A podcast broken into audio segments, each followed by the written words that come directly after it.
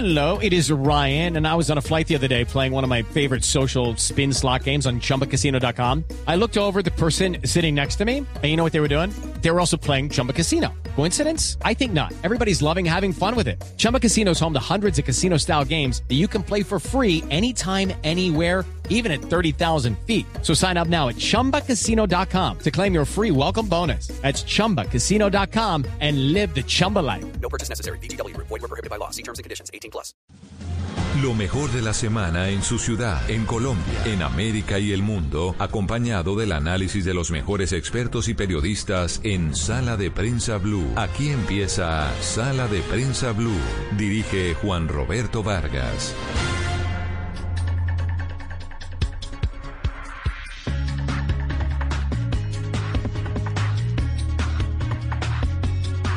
Muy buenos días, bienvenidos como siempre a Sala de Prensa Blue. Hoy es domingo 21 de febrero.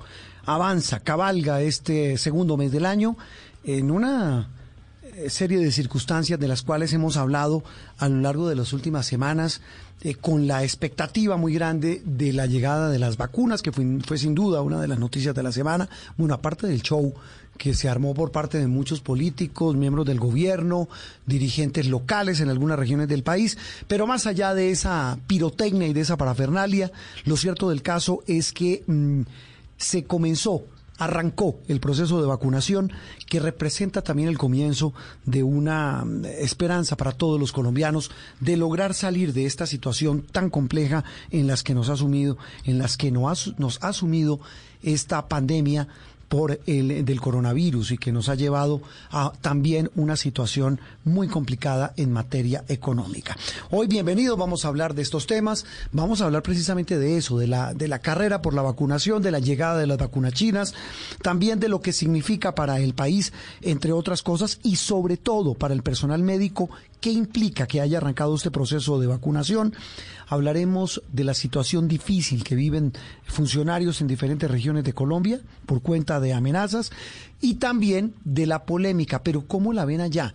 no la que se ha armado aquí, sino la que se ha armado en Ecuador por el, eh, el famoso viaje no solamente del fiscal que fue a reunirse con su colega ecuatoriana, sino por la presentación de pruebas de una supuesta financiación del ELN al eh, candidato que todo apunta a que será el ganador de las elecciones presidenciales en segunda vuelta en el vecino país. Repito, ¿cómo ven allá ese escándalo qué tanta credibilidad merecen esas pruebas y qué tanto va a influir en lo más importante en ese proceso electoral, repito, que se va a desarrollar en esa nación hermana aquí en, Ecuador, en este país vecino.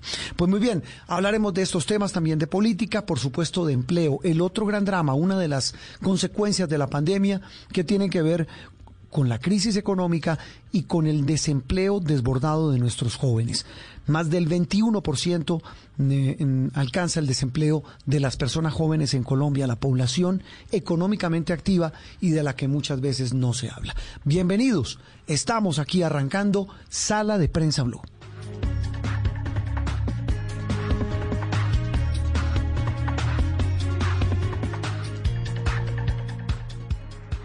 Esto es Sala de Prensa Blue.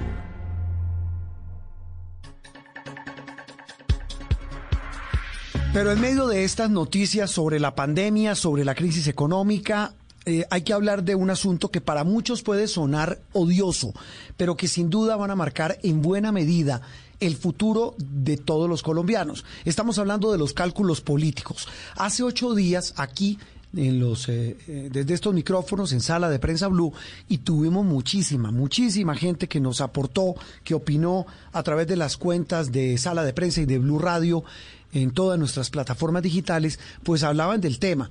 Estuvimos conversando, lo hicimos con Aurelio Suárez, también eh, hablamos eh, con Catherine Miranda del Partido Verde, la representante de la Cámara, sobre la famosa mesa, ese menú que se está sirviendo en materia política de cara a las elecciones presidenciales del año entrante, cómo se están alineando las fuerzas de un lado y del otro, cómo se está en este momento barajando ese partidor para tratar de establecer quiénes definitivamente van a competir por la presidencia de la República, cómo se van a alinear los partidos, qué alianzas se van a hacer. Lo hablábamos Hace ocho días, repito, hablando de un espectro político, el llamado, la llamada centroizquierda, de la que seguramente hoy con nuestros invitados vamos también a hablar, porque hubo noticia esta semana. Pero queríamos hablar, y lo prometido es deuda, con ustedes nuestros oyentes, de lo que piensan los que saben, los que están ahí pendientes de la, del panorama político, de otra opción, la llamada centro derecha, si se puede llamar de esa manera. Don Luis Felipe Henao, exministro, comentarista, eh, analista y amigo de esta casa, eh, gracias por acompañarnos en Sala de Prensa Blue hoy domingo.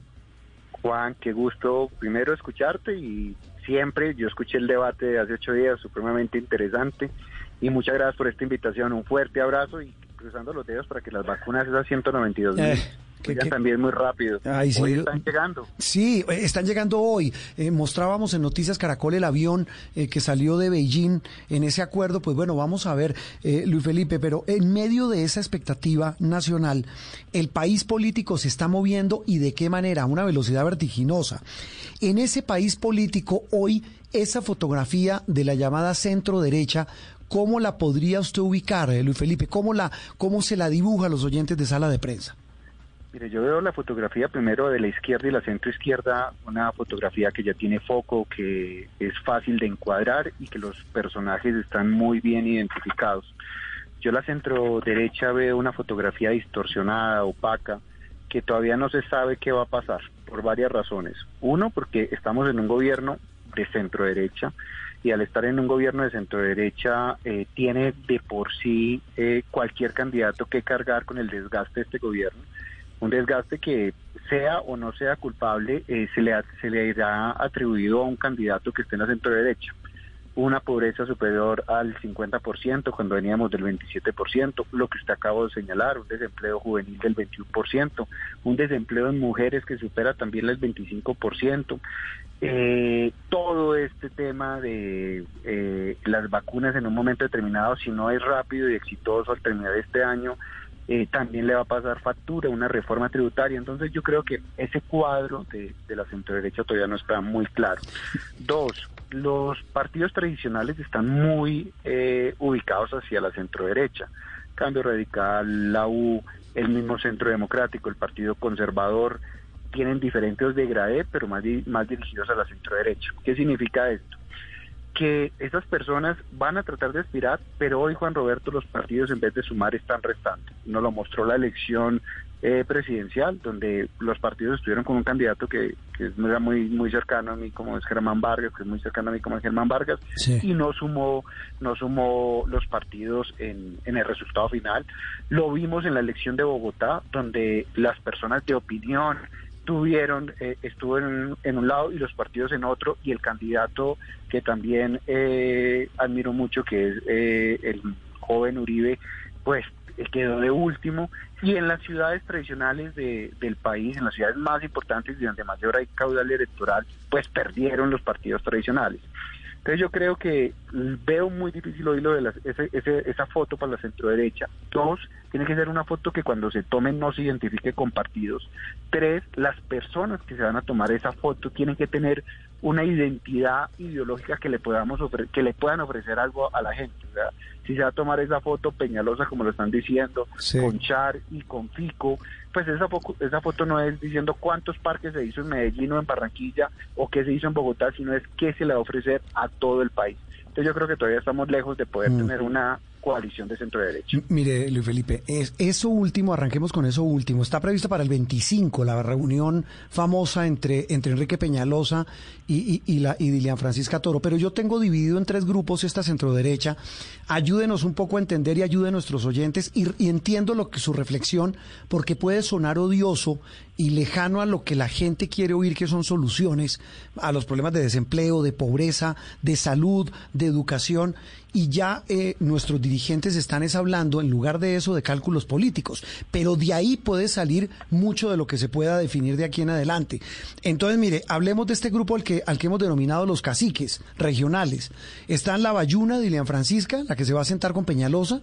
Está Peñalosa, que habría que ver él representa a quién o, de quién es cacique, Federico Gutiérrez que representaría Antioquia, Alex Char en la costa. ¿De aquí qué puede salir? ¿Qué, le indica a usted su, su experiencia en temas políticos, Luis Felipe? No, puede salir una unión importante siempre y cuando esa unión eh, se enmarque en un tema que no sea casi casco, sino y tampoco partidos, porque cada uno representa eh, un partido. Por ejemplo, al echar representa así, así no queramos cambio radical. Peñalosa lo apoyaron también casi todos los partidos tradicionales en Bogotá, incluido Cambio Radical, a Fico lo apoyó la U y el Partido Liberal en Medellín. Yo creo que si ellos son eh, logran eh, desarrollar una alianza y esa alianza eh, esté marcada sobre un concepto superior y puede ser gerencia que pueda venderle a las personas esperanzas, esperanzas de qué? de generación de empleo, esperanzas de reactivación económica, esperanzas de que esto empiece a andar porque la gente hoy está sufriendo eh, y luchar contra la pobreza. Hoy vemos cada vez que caminamos por las calles de Bogotá, Medellín, Cali, cada vez más personas de la mendicidad. Puede salir algo interesante porque tienen un gran liderazgo regional. Y esa unión, si a eso se le suma el exgobernador Rey, si a eso se le suma el Luis Pérez. Luis Pérez, puede ser una consulta de muchos votos. Y le voy a decir algo, Sí. Juan Roberto, que a mí me quedó de la experiencia de la elección pasada. Señor. La- ya en este país no tenemos dos vueltas, en este país tenemos tres vueltas. La primera vuelta es la consulta, la segunda vuelta es la primera vuelta y la otra es la Eh, decisiva. Pero mire que eso es clave porque eso, eso sería ya prácticamente en un año, porque esas consultas se harían, bueno, hay unas, habría unas encues- encuestas internas antes, como lo hizo el Uribismo hace cuatro años, pero esas consultas serían eh, eh, o coincidirían con las elecciones de Congreso que serían en marzo del año entrante. Mire, Luis Felipe, en los otros dos, eh, para terminar este tema de centro derecha, es eh, en los conservadores a quién ve y haciendo qué. Y se lo pregunto porque la gran incógnita es con quién se va a ir la vicepresidenta, es decir, a nombre de quién.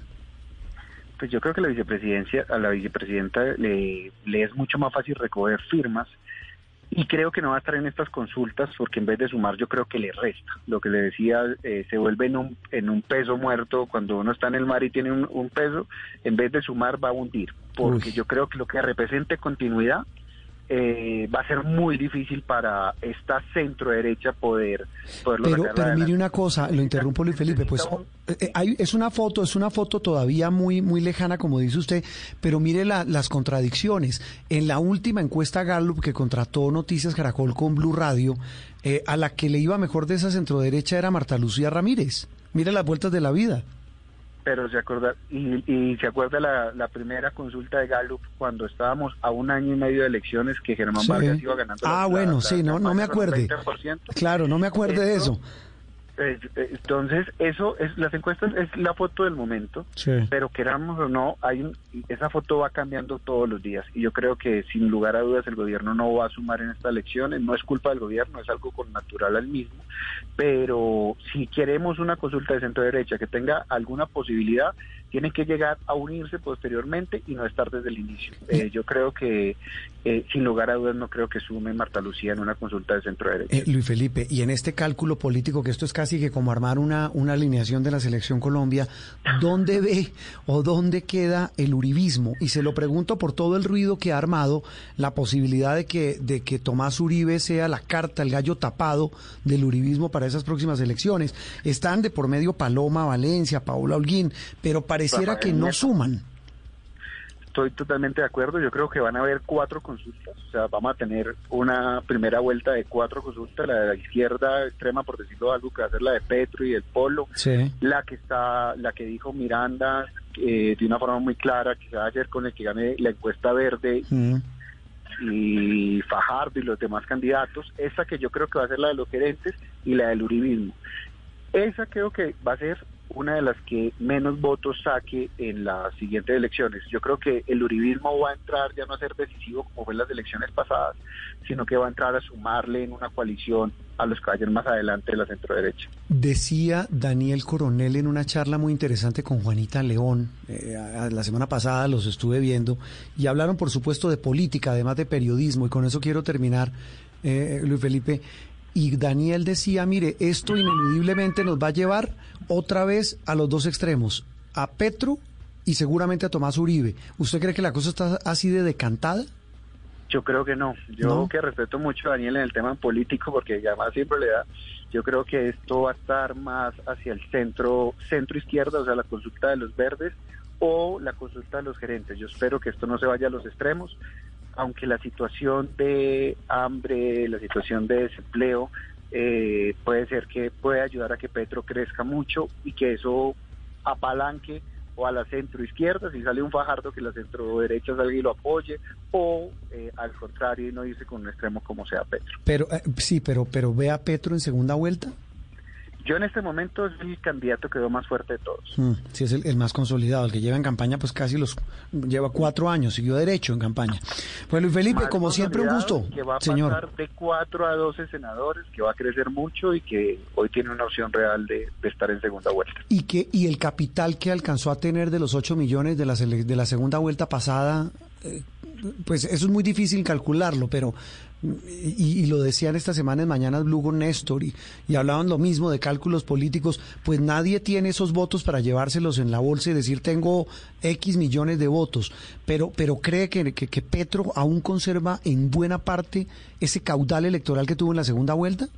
Totalmente. Sí. Yo creo que Petro es una opción cada vez más fuerte y es mucho más fuerte que hace cuatro años. Mm, esa es una buena reflexión. Luis Felipe, le mando un abrazo y gracias por acompañarnos hoy domingo. Lo dejamos seguir eh, eh, haciendo ejercicio. Bueno, gracias, fuerte abrazo y gracias por la invitación. Luis Felipe Nava, exministro, analista, columnista, hablando de estos temas. Don Pedro Viveros, in-house, es de la casa, es de Blue Radio, de Noticias Caracol. Eh, lo, lo hemos estado, oiga, difícil encontrarlo, ¿no? Solo con Jorge Alfredo. Pedro, eh, gusto en saludarlo hoy domingo. Eso suyo, lo que acaba de decir suyo es Voz Populi. Ah, que siempre es con Populi, buscarlo usted, lo estuvimos buscando hace ocho días para que, para que echáramos tinto hoy domingo y hablemos de estos cálculos que, repito, pueden sonar odiosos, se lo decíamos a, Luis Felipe Nao, eh, de, de quien usted, usted a, quien, a quien usted escuchaba y escuchaba a nuestros oyentes, hablando de cálculos políticos cuando la gente quiere oír hablar de soluciones. Hoy vamos a hablar del tema de desempleo jóvenes, de la violencia, de la pobreza, pero son ineludibles, son inevitables estos cálculos políticos. A usted e- e- ese ejercicio diario que hace de observar lo que está pasando en una y otra orilla, ¿qué le indican, Pedro? Pues, Juan Roberto, me indican dos cosas. Primero que en Colombia la política, como lo dijo un exministro uribista, es dinámica. Y lo que vemos hoy en seis meses es otra película. Yo siempre pensé que el uribismo iba a ser una especie de peronismo en Colombia, que se iba a mantener durante muchos años y el, ese nombre y esa marca de Uribe iba a trascender. Y hoy me encuentro que el mismo presidente o expresidente Álvaro Uribe propone que para llegar a la presidencia tiene que haber coaliciones y que él tiene que abrir el partido para juntarse con otros sectores. Yo siempre pensé que la juntada iba a ser al lado de él y él, digamos, timoneando esa, esa coalición. Y hoy usted se da cuenta que él mismo propone que tienen que abrirse y traer nuevas personas a su coalición. Y lo mismo ocurre con los otros partidos. Pero, Aquí digamos... Pero Señor. Pedro, perdóneme para partir este tema. Cuando usted dice eso, esto sí es novedoso porque pues estábamos hablando con Luis Felipe y en muchos círculos políticos dan por descontado que el, el, el, el heredero, digamos, de ese uribismo es otro Uribe que es Tomás, del, de- de- a quien muchos dicen que lo están eh, fabricando como candidato eh, presidencial. ¿Usted ve que ese personaje o ese candidato que salga del uribismo eh, ineludiblemente tendría que irse a buscar una coalición con los conservadores y con los ahora llamados caciques regionales? le toca, porque si no, no gana. Eh, Juan Roberto, porque ellos no vienen con la misma fuerza que tenían antes, pero no es un problema, digamos, inherente al desgaste del gobierno. Es que el país ha cambiado. Uribe gobernó él y después por interpuestas personas durante cerca de 20 años este país. Mm. Y eso necesariamente desgasta ese movimiento político y ese sector. Ahora tiene que buscar ayudas o buscar soportes en otros sectores. Mire usted que la consulta anterior la hicieron entre, en- esa, esa encuesta la hicieron entre, entre personas del centro democrático. Hoy ellos tienen que comenzar a abrir unas válvulas para poder atraer otras personas o si no simplemente se van a quedar con lo que ellos tienen. Así lo veo yo. Sí. De este combo, o mejor, de estas diferentes vertientes de esta centroderecha, las hemos dividido así. Los caciques eh, regionales están Dilian Francisca Toro, Federico Gutiérrez, iba a decirle Fico Gutiérrez, Federico Gutiérrez, el exalcalde, Alex Char, el exalcalde de Barranquilla, se está metiendo Peñalosa, repito, no sé representando a quién o pretendiendo qué, están los conservadores. mm, eh, Ahí vemos a Juan Carlos Echeverry, Mauricio Cárdenas, ambos absolutamente desconocidos para la opinión pública. Eh, no, no tienen mucho conocimiento. Marta Lucía Ramírez, que nos decía Luis Felipe que él cree que ella se va a ir por firmas. Y está el tema del uribismo. De todo este amasijo, Pedro, ¿a quién ve usted con fuerza para asumir las riendas de esta eventual y casi que obligatoria alianza para buscarle pelea a la centro izquierda y a la izquierda? A mí me llama la atención lo que ocurre con los alcaldes, porque por ejemplo Enrique Peñalosa o Fico son como esas antigüedades que con el tiempo se van valorizando y no pierden valor, sino que se valorizan. En Bogotá con la caída de la alcaldesa de 30 puntos desde que asumió la alcaldía y con los problemas que tiene Bogotá, la imagen de Enrique Peñalosa se ha valorizado. Lo mismo ocurre en Medellín. ¿Será, Roberto. ¿Será, Pedro, que la imagen de Peñalosa se ha valorizado? Pues bueno, haga una encuesta en este momento y mire Mm. Enrique Peñalosa cómo lo perciben en Bogotá frente a Interesante López, eso, hacer ese ejercicio, sí. Sí, que le repito, Claudia López desde que llegó hace un año ha perdido 30 puntos en las encuestas. Pero, pero igual se mantiene, se mantiene alta Sí. también. Ah, no, pero lo, es lo mismo, comparada con quién. Entonces sí es como cuando me dicen a mí, tu señora, ¿cómo está? Pues comparada con quién, porque si la van a comparar con Cuidado. el universo, Cuidado. ¿no?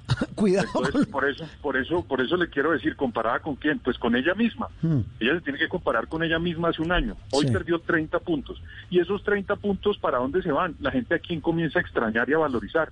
Y yo creo que Enrique Peñalosa ahí tiene mucho que jugar. Ha- Habría que medirlo, habría que medirlo en una encuesta. Bueno, Pedro, pero, Claro. pero ve entonces en los caciques regionales, como se llaman esa 30 fuerza. puntos, me reconoce los 30 puntos de Claudia López perdidos al año, ¿o ¿no? Sí, En las encuestas. cl- claro, sí. Eh, Ahí sí, como dice usted, medida con quién, con ella misma, ¿no? De acuerdo. Y, y no es ni siquiera por defenderla, sino por, por hacer- tratar de no, hacer un ejercicio eh, eh, ecuánime y, y- y lo más eh, lo más equilibrado posible. Pues Pedro, es una delicia, repito, con usted y con Felipe hablar de temas políticos, pero bueno, tal vez la reflexión final es que independientemente de esto, va a ser una agenda marcada por quien, hablo de la agenda política, por quien se sintonice más con todas estas dificultades que están pasando los colombianos, se sintonice en cómo las va a solucionar o cree que el tema va a ser polarización y va a ser absolutamente emocional. Pues yo le repito, aquí hay unas personas que han trabajado unos temas importantes y cada vez que pasa el tiempo se han valorizado. Lo mismo pasa en Medellín, pasa en Cali, pasa en la costa, con esta crisis de la pandemia y con otros problemas. Pero mire, Juan Roberto, la gente hoy en el mundo no está fijándose quién pone más vacunas. Hoy no están, yo le aseguro que la gente lo que quiere es que le pongan la vacuna a él, a esa persona, y no quien ponga más vacunas. Lo que quieren saber es quién sabe dirigir un país. Yo los invito de verdad a que hagan un ensayo. A la gente hoy no le interesa que pongan esos letreros que ponían antes de aquí hay una obra de 35 mil millones de pesos, a la gente no le importa. Lo que quieren ver es que alguien sabe cómo hacer ese puente. En Colombia estamos buscando quien sepa dirigir el país. Y en ese amasijo de los candidatos que usted mencionó, hay muchos señores que han demostrado que tienen capacidad de dirigir. Y los colombianos están buscando no quién más logros haga, ni quién, ni quién eh, insisto, invierta billones y billones de pesos, sino quien sepa dirigir el país. Ese sería mi, mi aproximación a la pregunta. Los cálculos políticos hoy, eh, domingo 21 de febrero, hablamos de los, las- la derecha y la centroderecha, hace ocho días lo hacíamos de la izquierda y la centroizquierda. Don Pedro, lo dejamos descansar. Gracias por acompañarnos hoy en Sala de Prensa Blue. Un abrazo, Juan Roberto, y saludos a los oyentes. Pedro Vivero, Luis Felipe Nao, hablando aquí en sala de prensa de política, cuando estamos prácticamente a un año de las elecciones regionales y las consultas de los partidos. Seguimos en instantes aquí en sala de prensa Blue.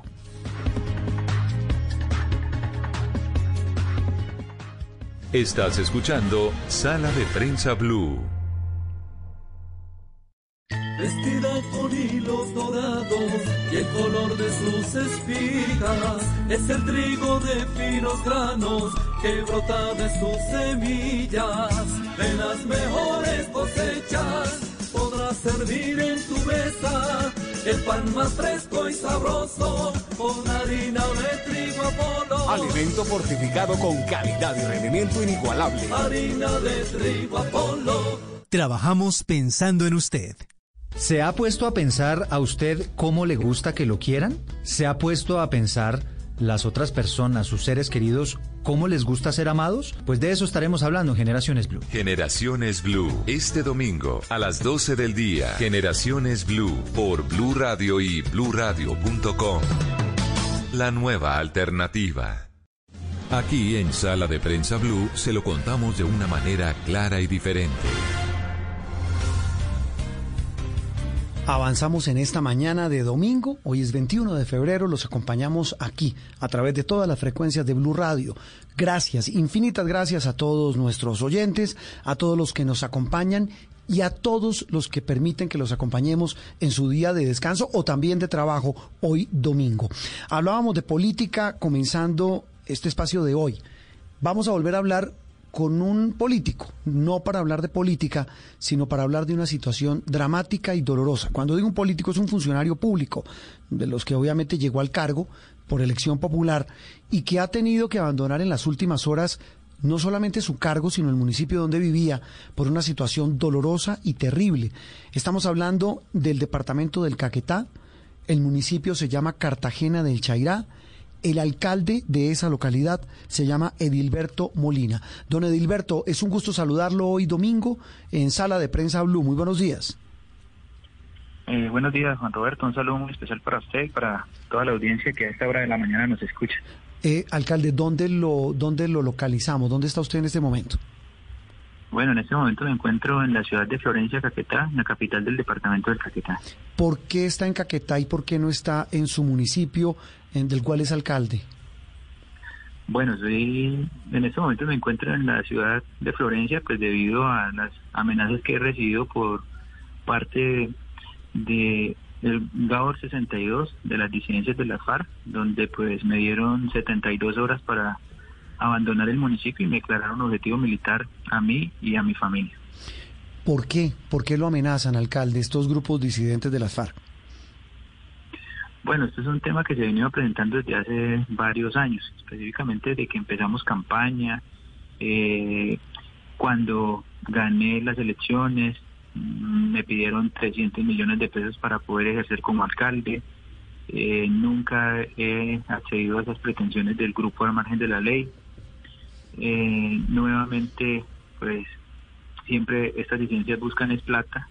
Me han citado a diferentes zonas rurales del municipio y pues nunca nunca he hecho nunca les he hecho caso, digámoslo así. Eh, últimamente en este año, lo que ha corrido el 2021, eh, articulé con Fuerza Pública y hemos llegado al sector rural con presencia del ejército, con la presencia de la Armada, llevar eh, brigadas de salud, a firmar convenios solidarios con las comunidades más alejadas, en los sectores donde tienen presencia estos grupos y pues al parecer esto como que les ha incomodado. Hemos arreglado más de 200 kilómetros de vías terciarias donde nunca había habido presencia del Estado y esto digamos ha causado aparentemente molestias pues por la situación que se vive y a raíz de eso creemos que son las amenazas. Mm, alcalde, eh, claro, eso que usted dice es muy cierto. Hablamos con Edilberto Molina, el alcalde de Cartagena del Chairá Caquetá, amenazado y desplazado por las disidencias de, las FARC en esa zona del país. Eso que usted dice es clave porque el, el abandono y, le, la desidia del Estado parece ser, parecen ser los mejores aliados de estos grupos criminales. Eh, tal vez una cosa que, que, de todo lo que ha contado, que me pareció lo más eh, sorprendente, es cómo es eso que le exigían 300 millones de pesos para poder seguir siendo alcalde, ejerciendo el cargo. Bueno, pues la verdad es que usted sabe que estos grupos al margen de la ley son, pues se financian es de la extorsión. Entonces a mí en el mes de eh, noviembre, eh, septiembre, cuando pasan las elecciones, recibo un, una boleta de citación, eh, precisamente eh, me citan para que pues pague para poder ejercer como, como mandatario. Una llamada telefónica me dicen que una cuota de 300 millones que puedo o debo pagar en noviembre 150 y en diciembre el otro 150 para poderme sentar en la silla de mandatario. Entonces, pues es algo ilógico, ¿no? Que, no, indignante. hoy es indignante. tengamos que pagarle sí. a un grupo y pues nunca, nunca, nunca he caído en estas en estas presiones que han dado y siempre le he pedido el apoyo a la fuerza pública y afortunadamente pues eh, de una u otra forma nos han respaldado. Pero pues las cosas, mm, Juan Roberto, yo soy ser humano, tengo dos hijos, tengo un niño de ocho años y uno de tres, eh, en lo cual pues a todos nos da miedo, ¿no? Y pues hoy ya cuando nos dicen que realmente las cosas están pasando ya a un tono más complejo, donde de acuerdo a la misma fuerza pública me citan el día domingo a la- al batallón y me muestran pues unas imágenes que hay de una fuente eh, donde informa que va a haber un atentado simultáneo a, la, al batallón y, y en mi contra con explosivos, muestran imágenes de, de, lo, de la posible carga de explosivos que tienen. Eh, el año pasado capturaron a tres personas con un cilindro con 10 kilos de pentonita, una pistola, un revólver que también iban a atentar en contra nuestra. Entonces, pues yo he sido uno que, que he sufrido los las secuelas de la guerra. Mi padre fue asesinado por la FARC cuando yo tenía seis años y, y pues esto es complejo, ¿no? Es lo que uno no quiere que, que los hijos vivan esto. Por supuesto, y lo que usted dice también es, es, es tan cierto como tan humano que, que, que pues es, es, es natural sentir miedo, alcalde. Yo- es decir, e- eso solo lo, solo lo puede valorar quien lo, quien lo vive y quien lo sufre, como usted en este caso. Alcalde, ¿cómo es ser alcalde de Cartagena del Chairá? Aparte de tener que salir de su municipio como le ha tocado a usted, aparte de recibir amenazas, eh, ¿cómo es ser alcalde de un municipio desafortunadamente que por años ha, ha estado metido en este tema de la guerra, primero con las FARC y ahora con las llamadas eh, disidencias o GAOs, estos grupos armados resi- or- organizados residuales.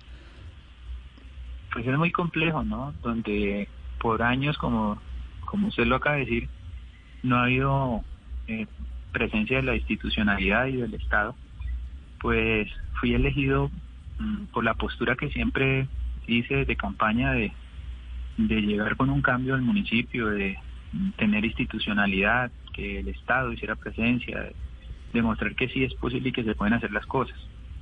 Es muy difícil cuando no hay, primero, pues un municipio de esta categoría con un presupuesto pues limitado. Mm, Hoy, el, el, digamos, como la esperanza que tenemos todos son los recursos de la paz, los PD. Cartagena es un municipio PD que pues tiene unas grandes grandes ventajas. Depende de uno como mandatario, pues qué capacidad de gestión tenga y que pueda presentar proyectos y aterrizar los recursos al, al Mm. municipio. Sí. Entonces hay una esperanza grande por parte de la comunidad. Como decía, eh, también situación compleja, pues lo del COVID dificultó la gobernabilidad, pero pues estamos llegando con inversión y eso a la gente eh, le gusta, ¿no? Eh, llegar uno a una comunidad donde le decían a uno por aquí nunca ha venido un alcalde y llegar uno con al menos cuadernos, con al menos regalos a los niños, con algo de unos 8 o 10 millones de pesos para firmar un convenio solidario con una comunidad para arreglar una escuela, para arreglar una vía. Pues es gratificante para uno y también es triste en estos momentos pues tener que dejar como en un momento esas inversiones y esas obras como sin poderlas realizar. Sí, alcalde. Pero confío Sí. plenamente en la fuerza pública que nos ayude a, a regresar. Eso le iba a preguntar. ¿Y la fuerza pública qué? Uno entiende que también cumple una labor muy dura, difícil, y que no son los únicos responsables porque el tema no solamente meterle fuerza pública, eh, como usted dice que meterle inversión social, pero, pero el, el ejército, la policía, eh, ¿usted se siente tranquilo? Digamos, si ellos le dicen vuelva, que va a tener garantías de protección, ¿usted regresa? Pues mire, lo que pasa es que es complejo la situación. Yo relativamente esas denuncias las hice en un consejo de seguridad que tuvimos con el ministro que en paz descanse, Holmes Trujillo, Sí. donde precisamente el día que él estuvo en el departamento haciendo el consejo de seguridad, pues ese día yo había sido citado a las 10 de la mañana a un centro poblado por las disidencias de la FARC, cual le indiqué al ministro que pues, lo que estaba pasando, ¿no? la preocupación que había. Y pues hoy quienes, digamos, tienen como la responsabilidad de la seguridad nuestra es la Unidad Nacional de Protección. Eh, yo cuento con un esquema de dos unidades de la Unidad Nacional de Protección y un vehículo. Le explicaba al ministro la situación. Nosotros yo vivo en un municipio donde la única forma de entrar y salir es por vía terrestre y había una vulnerabilidad en eso. Me dice el ministro, alcalde, no se preocupe que le vamos a reforzar su seguridad. Y 20 días después me llega un documento de la unidad donde me dice, le vamos a quitar el vehículo y una escolta, le No. vamos a dejar un chaleco y Ah, no, un teléfono sí. celular. No. Entonces, pues, Sí. todavía Incomprensible. más preocupación aún. Sí, Claro. entonces uno dice, bueno, ¿y qué está pasando? Me dicen, y si quiere, pues firme un convenio con la Unidad Nacional de Protección y la alcaldía y pague y tiene seguridad. Mm.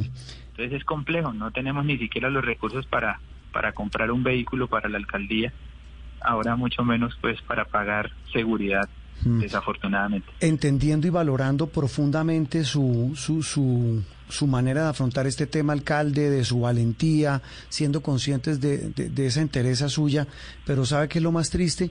Que estos municipios, estas zonas de Colombia, del Caquetá, eh, desafortunadamente, pues lo que cambió, si usted, usted me corrige si lo que estoy diciendo es falso, pero pareciera que todo sigue igual. Antes eran el Paisa, eh, Romaña, eh, muchos de los que están hoy en el Congreso o en el famoso secretariado del Grupo Comunes, pero eran esos.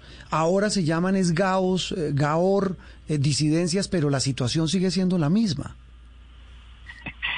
Pues sí, ¿Me equivoco? Roberto, de- desafortunadamente sigue siendo el mismo infierno con diferente diablo. Mm. Eh, el proceso de paz aquí lo vivimos muy poco, yo creo que aproximadamente dos años. Luego se volvieron a reorganizar los grupos y, siguen teniendo el control de muchas zonas aquí en el departamento. El mismo infierno con diferente diablo. Eso es lo que vive la gente del Caquetá en medio de esta guerra espantosa, absurda y el Estado pues quedando absolutamente impotente siquiera para garantizar la seguridad de funcionarios como el alcalde de Cartagena de Chairá del Chairá que le ponen el pecho a esa situación. Pues alcalde, solidaridad con usted y lo que le podemos brindar aquí es visibilidad para que usted cuente, sepa que aquí tiene los micrófonos abiertos, en Noticias Caracol también y seguimos pendientes de usted porque esto hay que seguirlo denunciando. Le mandamos un abrazo y feliz resto de domingo. Muchas gracias a usted y un saludo muy especial para todas las personas que nos escucharon a esta hora de la mañana. Edilberto Molina, alcalde de Cartagena del Chairá en Caquetá. Eh, las disidencias le piden 300 millones de pesos a cambio de dejarlo trabajar. Eh, eh, han descubierto planes para matarlo y comparando lo que pasaba antes, cuando estaban las FARC y ahora las disidencias en esa zona del país, lo resume con una frase. Es el mismo infierno, pero con diferente diablo.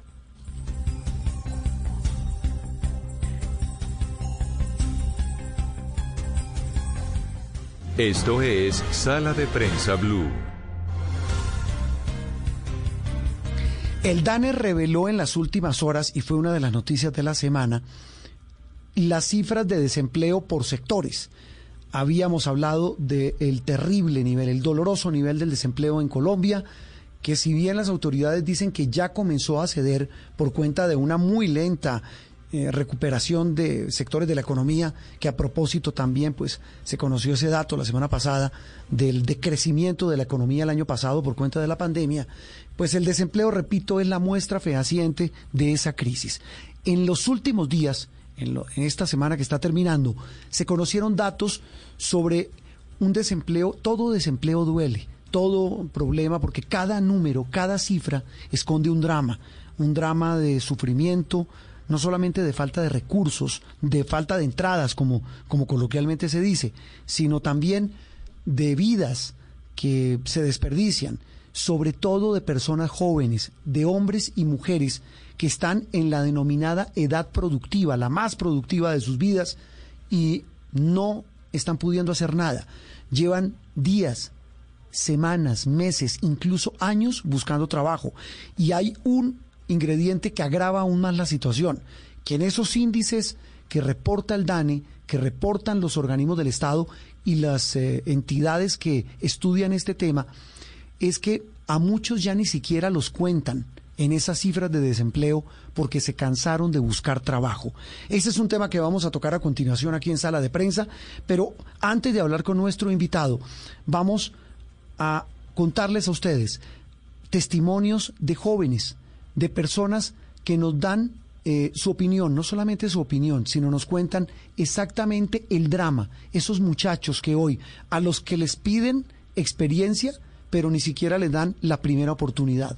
Ese es el gran drama que se vive hoy en Colombia cuando hablamos de desempleo juvenil, que supera el 21% en Colombia. Juan Camilo Cortés recorrió las calles, lo había hecho en Noticias Caracol y lo hace aquí ahora en Sala de Prensa Blue. Amigo, colabórenos, presidente, con el favor, con experiencia sin experiencia. Tenemos manos, libertad, salud, para trabajar, hacer algo. Todo no es el estudio. La súplica que acaban de escuchar es de la joven Alicia Bravo. Es una joven de tantas por un problema que ya se empieza a expandir como un virus entre los jóvenes, el del desempleo. Desempleo que hoy afecta a más de 130 mil estudiantes egresados de institutos técnicos, colegios y universidades que según el DANE perdieron su trabajo entre septiembre y noviembre del año pasado. Jóvenes como Luis Alejandro Rubio, que hoy la frustración lo invade al no encontrar trabajo. ¿Es falta de oportunidades? Sí, la verdad bastante. Yo llevo buscando empleo desde hace más de un año y no he podido encontrar nada. Y la puerta que le cierran algunas empresas en Colombia tiene nombre y apellido, la falta de experiencia. Una de las causas principales del desempleo entre los recién egresados de estas instituciones educativas? Eh, primero, eh, la falta de experiencia, que pues para un estudiante es muy complicado encontrar un, un trabajo que no sea por prácticas o algo distinto. Y pues la verdad, para algunas personas es más complicado y más por la pandemia en este momento. Mismo problema que expone el universitario Nicolás Reina, a quien el mundo laboral todavía no le abre sus puertas porque piden de pronto, no sé, alguien que haya salido recién del colegio y ya piden, no sé, un año de experiencia y pues no lo van a tener porque acaban de salir. Y bueno, para algunos que les favorece pues la universidad, pues ellos no creo que trabajen o los que trabajan serán muy pocos. Pues quisimos comprobar de primera mano esta problemática. Llamamos a una empresa que ofrecía empleos y nos tropezamos con el mismo obstáculo que muchos jóvenes enfrentan. Una pregunta, yo no tengo experiencia en el tema. Eh, ¿Aceptan? ¿Puedo aplicar? No, no, señor. Mínimo cinco años de experiencia. Hicimos el ejercicio con otra compañía y el panorama no cambió mucho. Señor, ¿tú tienes experiencia en el área inmobiliaria? No, señora. ¿Puedo aplicar? No, realmente sí necesitamos que tengan experiencia. ¿De cuánto tiempo? Mínimo seis meses. Que conozcan sobre el tema. A esto se le suma las otras cifras del DANE. Revelan que la tasa del desempleo juvenil pasó de un 16% en el último trimestre de 2019 a un 21,6% en el mismo periodo de 2020. Muchos pensamos que es un tema económico, pero según varios expertos también se está convirtiendo en un tema de salud pública por la frustración que crece cada vez más en los jóvenes de nuestro país.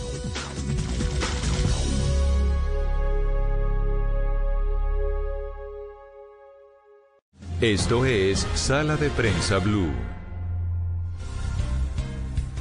Claro, Juan Camilo, gracias por esta crónica. Es un tema de salud pública, es un tema humano, repito, detrás de cada número, de cada cifra del desempleo hay una historia, hay un rostro, sobre todo la de estos jóvenes. Repito, no puede ser posible que a los jóvenes les pidan experiencia y no les den la primera oportunidad. Eso es un contrasentido y, repito, refleja en buena medida eh, lo perverso que puede ser el círculo productivo de un país que debería volcarse a ayudar a los más valiosos de todos, repito, porque son los que van a sostener eh, a, la economía en los próximos años, que son los jóvenes, la población joven. Uno de ellos, lo saludamos hoy domingo, después de escuchar esta crónica con estos testimonios, es a Jorge Mario Manjarres. Jorge, un gusto saludarlo hoy domingo en Sala de Prensa Blue. Hola, saludos para ti. Muchas gracias por acompañarnos. Jorge, usted es representante y líder estudiantil nacional en la Universidad Cooperativa de Colombia, una universidad grande, importante y que en buena medida nos puede ayudar y ayudar a nuestros oyentes, Jorge, a, hacer una radiografía de el drama que tienen los jóvenes, tanto los que estudian, los que están entrando a una universidad, como los que se gradúan para buscar una oportunidad laboral. Desde este centro educativo, desde la, digamos, el cargo que usted ocupa y en el que tiene relación con tanto joven como usted, eh, ¿cuál es esa radiografía, esa fotografía tan difícil que hoy se pinta para los jóvenes del país? Bueno, Juan Roberto y todos los que nos escuchan a esta hora, Eh, es difícil para nosotros los jóvenes porque primero, como decían ahorita uno de los entrevistados, no tenemos oportunidades. Tú no encuentras, sales, egresas de una carrera de, digamos, derecho, administración de empresas, y primero son pocas las oportunidades. Y por otro lado, cuando encuentras oportunidades y te presentas, te exigen muchos años de experiencia laboral. Entonces las universidades nos están formando en muchas ocasiones para el famoso emprendimiento, pero este país no aguanta tanto emprendimiento. Entonces no vemos que haya un programa eh, especial del gobierno para generar eh, ofertas y sobre todo el tema de, por mucho que ha legislado el gobierno en el tema de la experiencia y las pasantías, como, como, como experiencia laboral, pero eso es insuficiente. Eh, ¿En, la, ¿En la universidad qué carreras ofrecen, Jorge Mario? Eh, bueno, acá hay múltiples carreras, hay derecho, administración de empresas, enfermería, medicina, ciencias sociales, eh, licenciaturas, o sea, tenemos un, un, un amplio, eh, amplia oferta en cuanto a pregrados y posgrados. Mm, mire, Jorge Mario, le decía, le decía al comienzo cuando esta presentación de, este, de, este, de esta charla con usted, que usted tiene contacto con los jóvenes que están estudiando, pero también con los que han salido. ¿Se pudiera hacer una medición de o tener una idea, un cálculo de un porcentaje de esos muchachos que salen graduados, cuántos de ellos consiguen trabajo? Bueno, eh, perdón, y en lo que estudiaron. Ah, bueno, esa eso, es una, una variable que a veces no se tiene en cuenta, pero por decirte, de los de 100, de 100 graduados que tiene nuestra universidad, eh, se pueden incluir en el mundo laboral, en el área para el cual estudiaron, un promedio de un 15-20% otro porcentaje de unos, otro 15 o 20% encuentra oportunidades, pero en la informalidad. Sí. Y no en su en lo que estudiaron cinco o seis años eh, académicamente. ¿Cómo duele eso, no? ¿Cómo, cómo frustra una, una persona estudiar cinco años, hacer el esfuerzo y, tener prácticamente que mendigar para que lo contraten en un trabajo, eh, siquiera en algo parecido a lo que estudiaron, Jorge? Sí, eh, es muy doloroso y muchos de los estudiantes eh, tienen compromisos financieros porque les toca pagar los créditos que hicieron eh, con el ICETES o con otras entidades bancarias para poder sufragar sus estudios. Entonces es una cuestión donde uno se siente frustrado porque los sueños, todos esos años invertidos en la academia, las madrugadas, eh, todo ese tiempo, a veces uno lo ve subvalorado porque no encuentra la oportunidad o no encuentra la, que, que valoran ese estudio que uno tuvo. Mire, e, estaba viendo, eh, usted, usted arrancó hablando de los anuncios, no de este, de todos los gobiernos. Estamos hablando de Colombia Joven, estamos hablando de la primera oportunidad, estamos hablando de las bolsas de empleo, estamos hablando de las becas, supuestamente con el compromiso de que haya empleabilidad eh, para quienes las tomen. Es decir, si uno midiera la voluntad del Estado por los anuncios que hace, pues uno diría, el Estado está metido de cabeza comprometido en ayudar a los jóvenes, pero a juzgar por los resultados y por la realidad que nuestro compañero Juan Camilo se encontró en las calles, eh, eh, el tema parece ser otro, son realidades muy distintas. Sí, efectivamente. Te digo, por ejemplo, eh, la Universidad Cooperativa de Colombia, que es una de las pocas universidades o la única del sector solidario, pues nos incentiva mucho a crear empresas, a crear cooperativas pero sin embargo, y a, emprender. Todo el tema del emprendimiento, esto es un tema que está muy trillado hoy en todas las instituciones de educación superior, eh, en los colegios, pero a la, a la realidad Juan Roberto, es difícil, es difícil porque no hay oportunidades. Ahora con, el, con toda la emergencia sanitaria producida por el COVID-19, es difícil encontrar espacios o escenarios para que nosotros podamos ingresar y, ser productivos en, en, el mundo laboral. Mm. Y, y, hay un tema, un, tema además, e, ese que usted decía, que, que si consiguen un trabajo, no lo consiguen en lo que estudiaron, que eso también duele y, mucho. Sí, total. Y, y también aparte de eso, eh, no, no nos pagan el salario pues que de enganche, de salida de un de un pues un profesional siempre pagan muy por debajo aduciendo que no tenemos experiencia entonces de una u otra manera uno siempre se siente eh, un poco eh, presionado un poco humillado eh, porque está ejerciendo algo para para lo cual uno no estudió o si lo está haciendo uno conoce en el mundo que, que la profesión que uno estudió amerita un sueldo o un salario diferente, mayor al que nos están ofreciendo. Sí, con la experiencia que usted tiene, repito experiencia porque pues, pues, eh, eh, laboral y profesional, porque se nota que es muy joven. ¿Cuántos años tiene usted, Jorge Mario? Eh, 30 años. No, es un pelado. Eh, ¿Usted qué estudió? Derecho. Derecho. ¿Lo está ejerciendo? en este momento no. ¿Por qué?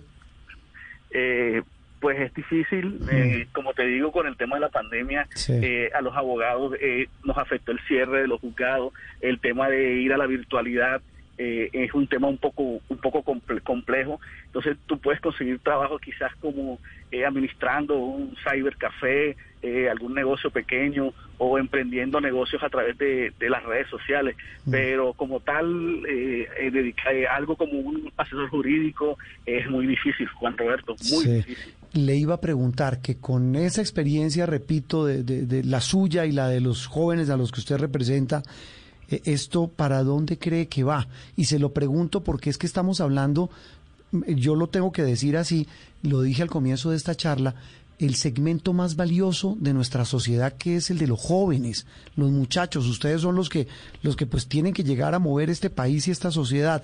¿Esto para dónde va de seguir así? No, la verdad es que están ingresando, va a crecer mucho la, la oferta en cuanto a profesionales, pero la demanda sigue sigue disminuyéndose o sigue apretada. Entonces vamos a colapsar en muchos profesionales y, y no, no vamos a tener que hacer, no vamos a tener eh, que, que ofrecer en cuanto a, a, lo, a nuestro, nuestra profesión eh, que estudiamos. Entonces, en cierto momento eh, vamos a tener una sociedad colapsada con muchos profesionales, pero pocos empleados. Muchos profesionales, pero pocos empleados. Jorge Mario, un gusto saludarlo y gracias por este, este tiempo que nos dedica hoy domingo. Muchas gracias a usted y a toda la, la mesa de trabajo. Y no, los domingos también estamos listos para servirle. Claro que sí. Jorge Mario Manjarres, representante estudiantil de la Universidad Cooperativa de Colombia, hablando de uno de los grandes dramas de hoy, el desempleo juvenil en Colombia. Una pequeña pausa y ya volvemos aquí en Sala de Prensa Blue.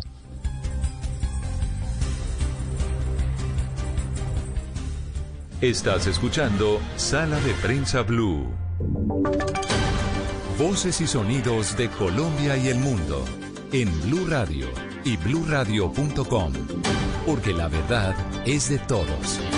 Son las 11 y un minuto. Bienvenidos a esta actualización de las noticias más importantes de Colombia y el mundo aquí en Blue Radio. El director para las Américas de Human Rights Watch, José Miguel Vivanco, le salió al paso a la respuesta del Centro Democrático que aseguró que el expresidente Álvaro Uribe no distorsionaba la verdad sobre los falsos positivos y que, por el contrario, ejecutó una serie de acciones para combatirlos. ¿Qué dice ahora el director Vivanco, Michel Quiñones? María Camila, pues mire, el Centro Democrático había dicho que la directiva que mencionaba Vivanco sobre los pagos por información se refería a civiles y no a miembros de la fuerza pública, como equivocaba como equivocadamente lo afirmaba él. El director de Human Rights Watch expuso en sus redes sociales una parte de esa directiva de 2005 en la que establece que el pago es a personas indeterminadas y dijo que el decreto 1400 de 2006 también otorgaba pagos a militares. También eh, señaló que se daban beneficios por permisos y buenos resultados. De acuerdo con Vivanco, el expresidente Uribe y el Centro Democrático siguen distorsionando la verdad y entre otras cosas desmintió que él tenga vínculos con las FARC y dijo que el expresidente lleva décadas acusando falsamente a cualquiera que lo critica con tener vínculos con la entonces guerrilla. Con esto se agudiza la pelea entre el expresidente y el director. Michelle, gracias. 11 dos minutos y mucha atención porque la Fiscalía anunció que abrió investigación por el atentado con explosivos en Buritica, Antioquia. Los detalles, Silvia Charri. Sí, ya hay abierta una noticia criminal. Esto quiere decir, en otras palabras, que la Fiscalía abrió formalmente ya una investigación eh, por ese atentado con explosivos que habría ocurrido en el municipio de Buritica, Antioquia, en la noche de ayer sábado, específicamente sobre las 11 de la noche. Atentado en el que resultaron lesionados cuatro policías y un empleado de una multinacional minera. Según información preliminar de las autoridades, pues esto ocurrió cuando los funcionarios estaban haciendo una inspección en la zona, revisando un área donde supuestamente habían abierto socavones ilegales para extraer oro. En ese momento les habrían lanzado los artefactos explosivos y las esquirlas pues provocaron las heridas de estos cuatro policías y el empleado de la multinacional eh, minera. Ya hay un equipo de la fiscalía en la zona recolectando evidencia para dar eh, prontamente con los responsables. Silvia, gracias. Casi una tonelada de droga fue incautada en medio de dos operativos en el Valle del Cauca. Los detalles, Paula Gómez. María Camila, y es que durante un primer operativo cayeron 600 kilos de cocaína sobre la vía que conduce del municipio de Andalucía a Cerritos. A bordo de un camión, el conductor de 46 años transportaba oculto el alucinógeno en tanques de aceite para vehículos. El coronel José Daniel Moreno, director encargado de la seccional de tránsito y transporte de la policía. 600 kilos de clorhidrato de cocaína que era transportado en un vehículo de abastecimiento hidráulico para maquinaria pesada. Cubría la ruta Cali-Medellín. Por otra parte, María Camila, ocultos en cajas de cartón a bordo de un camión de servicio público en el que simulaban transportar melaza, fueron hallados 300 kilos de marihuana. El conductor de 24 años fue capturado. 300 kilos de marihuana que era transportado en un vehículo, iban cambulados en un producto de melaza. Los dos cargamentos, según las autoridades, están evaluados en 2.948 millones de pesos. A las 11 de la mañana, cuatro minutos, vamos con una de las historias internacionales del momento. El ministro de Interior de Libia, Fatih Bachakha, escapó hoy de un intento de asesinato en una autopista cerca de Trípoli. Los detalles, Mateo Piñeros. María Camila, pues el poderoso ministro Bachaga fue atacado por disparos lanzados desde un vehículo blindado. En ese momento la escolta policial que seguía al ministro respondió y dos de los atacantes fueron detenidos, mientras el tercero está herido y fue trasladado a un hospital. Bachaga regresaba de una visita de rutina a la sede de una nueva unidad de seguridad que depende de su ministerio. El ministro fue designado en 2018 ministro del Interior del Gobierno de Unidad Nacional, que es reconocido por la Organización de las Naciones Unidas y tiene como sede la capital de Trípoli. 11, 5 minutos, Mateo, gracias. Es momento de los deportes en Blue Radio. Nairo Quintana finalizó noveno en el Tour de los Alpes Marítimos que tuvo la etapa reina hoy. Joana Quintero. Sí, con una etapa de 131 kilómetros con tres premios de montaña se definió el Tour de los Alpes Marítimos en esta etapa reina y última fracción de esa competencia. El corredor del Trek, Gianluca Brambila, fue el ganador de la fracción, pero además con una diferencia de 13 segundos se quedó con el título de la carrera. Además, se marcó un tiempo de 4 horas y 43 minutos en esta fracción. El colombiano Nairo Quintana llegó en el lote principal, no pudo defender el título que obtuvo en el 2020. En la general y también en la fracción de hoy llegó en la casilla número 9 y quedó a 18 segundos. Noticias contra reloj en Blue Radio. La noticia en desarrollo, el presidente de los Estados Unidos, Joe Biden, declaró el desastre mayor en Texas, uno de los estados más golpeados por el fuerte invierno que ha causado al menos 59 muertos en el país y dispuso destinar asistencia federal para apoyar estos esfuerzos estatales y locales para recuperar las zonas afectadas. La cifra a las 11.06 minutos Chile sumó hoy 68 nuevos, nuevas muertes por COVID-19, lo que eleva la cifra total a 20.042. Y quedamos atentos porque casi cinco años después de que los senadores republicanos le desbarataran sus planes de confirmación como magistrado de la Corte Suprema, el juez Merrick Garland se presentará mañana lunes en el Senado para su primera audiencia de confirmación como fiscal general del presidente Joe Biden. Muy bien, es todo en noticias, ampliación de estas y de otras informaciones en blurradio.com. Pueden seguirnos también en Twitter, estamos como arroba Blue Radio Co. Sigan conectados con Sala de Prensa Blue. Estás escuchando Blue Radio. Ejercita tu cuerpo y tu mente. Hoy puedes transformar tu día en un día extraordinario. Banco Popular. Hoy se puede, siempre se puede. Con menos intereses, tu dinero rinde más. Aprovecha la compra de cartera con las tarjetas de crédito del Banco Popular. Tenemos para ti tasas de interés de 0,79% o 0,84% mes vencido. Solicítala en nuestras oficinas o llama a nuestra línea verde. Hoy se puede, siempre se puede. Del 1 de febrero al 31 de marzo. Consulta condiciones en bancopopular.com.co. Somos Grupo Aval, vigilado Superintendencia Financiera de Colombia. ¿Se ha puesto a pensar a usted cómo le gusta que lo quieran? ¿Se ha puesto a pensar las otras personas, sus seres queridos, cómo les gusta ser amados? Pues de eso estaremos hablando en Generaciones Blue. Generaciones Blue, este domingo a las 12 del día. Generaciones Blue por Blue Radio y bluradio.com. La nueva alternativa. Eres un romántico empedernido. Sabes que por amor haces lo que sea. Incluso cocinar las más ricas pastas. Y traer a tu casa una de las ciudades más románticas del mundo. Donde Romeo y Julieta se amaron por siempre. Sin duda, eres un campeón. Una de las capitales mundiales de la ópera. Para ti, nada es imposible. apuesto a que eso no se lo esperaba. Pastas Verona. Si sabes de amor, sabes de pasta. Trabajamos pensando en usted. Esta es Blue Radio. En Bogotá, 89.9 FM. En Medellín, 97.9 FM. En Cali, 91.5 FM. En Barranquilla, 100.1 FM. En Cartagena, 1090 AM. En Bucaramanga, 960 AM. En Pereira y el norte del Valle, 89.2 FM. En Tunja, 103.1 FM. En Villavicencio, 96.3 FM. En Armenia, 89.2 FM. En Norte de Santander, 97.7 FM. En Neiva, 103.1 FM. Y en Córdoba, 96.0 FM. También en bluradio.com. En Facebook, Blue Radio Colombia. A través de Twitter en arroba Blue Radio Co. Y en la señal de TDT.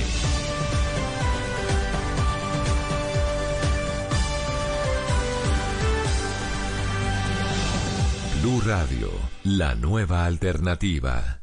Opinión, análisis y mucho más aquí en Sala de Prensa Blue. En instantes en Sala de Prensa Blue, como todos los domingos, hablamos de diferentes temas. Este espacio pues se abre a todos los temas. En instantes vamos a hablar con Carmen Posadas, una muy muy afamada escritora nacionalizada española, es uruguaya, de un libro maravilloso eh, llamado La leyenda de la peregrina, una historia de la perla más famosa de la historia. También para recomendar lecturas, libros, hoy domingo, para quien decida, oiga, ¿qué, qué libro comprar, qué libro meterse, está, llegó calientico, el viernes llegó a las librerías el eh, libro que cuenta la vida de la vicepresidenta de los Estados Unidos, Kamala Harris, una biografía escrita por Dan Moraine, uno de los más, más destacados periodistas de Los Angeles Times, un hombre que lleva más de 40 años eh, hablando de política en ese país, pues decidió escribir una biografía con detalles inéditos de la vida de una mujer que está haciendo historia al haberse convertido en la primera mujer vicepresidenta de los Estados Unidos, una mujer con una vida maravillosa. Kamala Harris en la biografía que ya está en todas las librerías del país. Hablamos ahora de un tema del cual nos ocupamos incluso aquí en Blue Radio y en Noticias Caracol, lo habíamos hablado en el curso de esta semana, y es que en medio del proceso de vacunación que comenzó en Colombia muy lento, y que ha generado pues muchas suspicacias. Claro, ya arrancó. No es buscar el, eh, eh, la mancha en la sábana blanca, no es buscar lo malo, como muchos intentan decir. Claro que es maravilloso que hayamos comenzado, que ya se hayan aplicado las casi 50 mil vacunas de Pfizer que llegaron la semana pasada. Eh, ni, ni tampoco decir que es malo que hayan llegado ya las 192 mil eh, de China, de Sinovac, que deben estar aterrizando en cuestión de minutos en Bogotá y que van a ser di- distribuidos en la Amazonía y en otras regiones del país. Pero es evidente que comparado con otros países de la región, la situación y la demora fue evidente. Y repito, esto no tiene ningún tinte político, simplemente es un hecho del cual nos referimos para saludar a nuestra siguiente invitada. Chile se ha convertido sin duda, pero sin duda, en un país ejemplo en materia de vacunación. En las últimas horas se confirmó que en promedio está vacunando cerca de 200 mil personas diarias. E incluso han destacado medios de comunicación como el Washington Post a Chile como uno de los países ejemplo de cómo se debe hacer esa vacunación contra el COVID-19. Macarena del Real es periodista de nuestro canal aliado Mega en Chile, canal aliado de noticias, Caracol y de Blue Radio. Macarena, un gusto saludarte hoy domingo en Sala de Prensa Blue y te llamamos hoy día de descanso. Te interrumpimos unos instantes para que ayudes a nuestros televidentes y a nuestros oyentes de Noticias Caracol y de Blue Radio, de Sala de Prensa Blue, a entender el secreto de ese éxito en la vacunación en Chile. Macarena, muy buenos días. Hola, muy buenos días. Gusto en saludarte, Macarena. Eh, ¿Estás en dónde? ¿En Santiago? Claro, les hablo desde Santiago. Desde Santiago. ¿Qué, qué clima está haciendo en la capital chilena? Eh, ahora nos encontramos en verano y esta semana hemos tenido alrededor de los 25 grados y 30 grados. Ah, no, una delicia el clima en este momento en Santiago. Macarena, te decía y hablábamos hace algunos instantes del éxito en Chile a la hora de hablar de vacunación contra el COVID-19.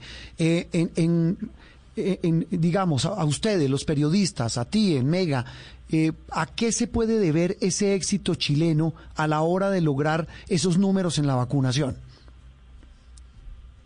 Claro, eh, efectivamente, eh, Chile comenzó la vacunación el 24 de diciembre en nuestro país, pero eh, en nuestro gobierno, ¿cierto?, ha comenzado muchos meses antes a, a, tratar de informar sobre el proceso de vacunación en Chile, que sea un proceso eficiente. De hecho, en este momento tenemos 2.670.139 personas que ya se han vacunado en nuestro país. Y yo diría que es un proceso eh, más bien informativo, donde día tras día se, se comunica cierto el balance sobre el avance de la pandemia en nuestro país y donde día tras día también las autoridades cierto han, han eh, hablado, han anunciado sobre la importancia de combatir esta pandemia. Mm. Eh, es un proceso que, como te contaba, comenzó el 24 de diciembre, empezamos con los adultos mayores, o sea, perdón, eh, digo el personal médico, luego seguimos con los adultos mayores,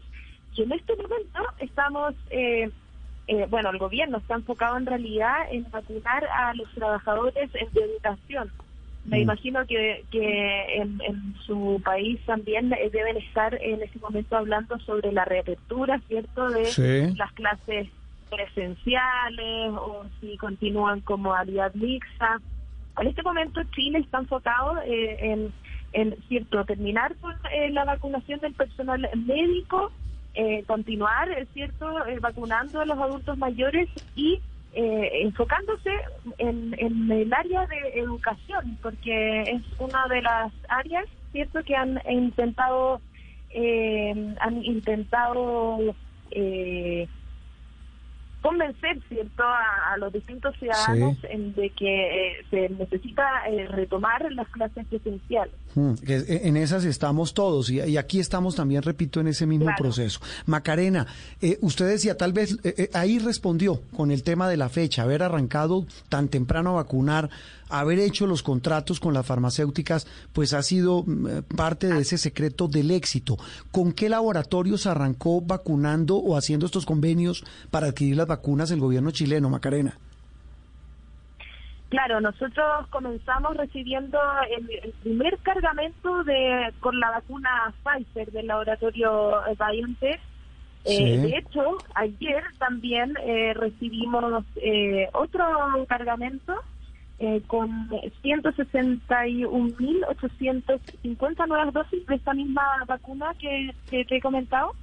Em, pero también hemos trabajado con otros eh, laboratorios, como por ejemplo el laboratorio chino de la vacuna Sinovac en nuestro país. De hecho, la próxima semana van a llegar 4 millones de estas vacunas. Eh, así que ha sido un, un, calendario de, de vacunación bastante eficiente en el sentido de que eh, muchas personas se han atrevido, ¿cierto?, a, inocularse con esta vacuna contra el COVID-19. De hecho, hay una campaña que se llama en redes sociales Yo me vacuno, y donde los mismos ciudadanos han estado eh, eh, tratando de motivar, ¿cierto?, a los demás a vacunarse también y a no tenerle este este miedo, ¿cierto?, a la incertidumbre de las vacunas que probablemente en, en su país también eh, haya sido eh, polémico, ¿cierto? Mm. Oiga, le cuento una infidencia, Macarena. Eh, eh, mire que la campaña de Noticias Caracol también se llama igual, yo me vacuno. Estamos eh,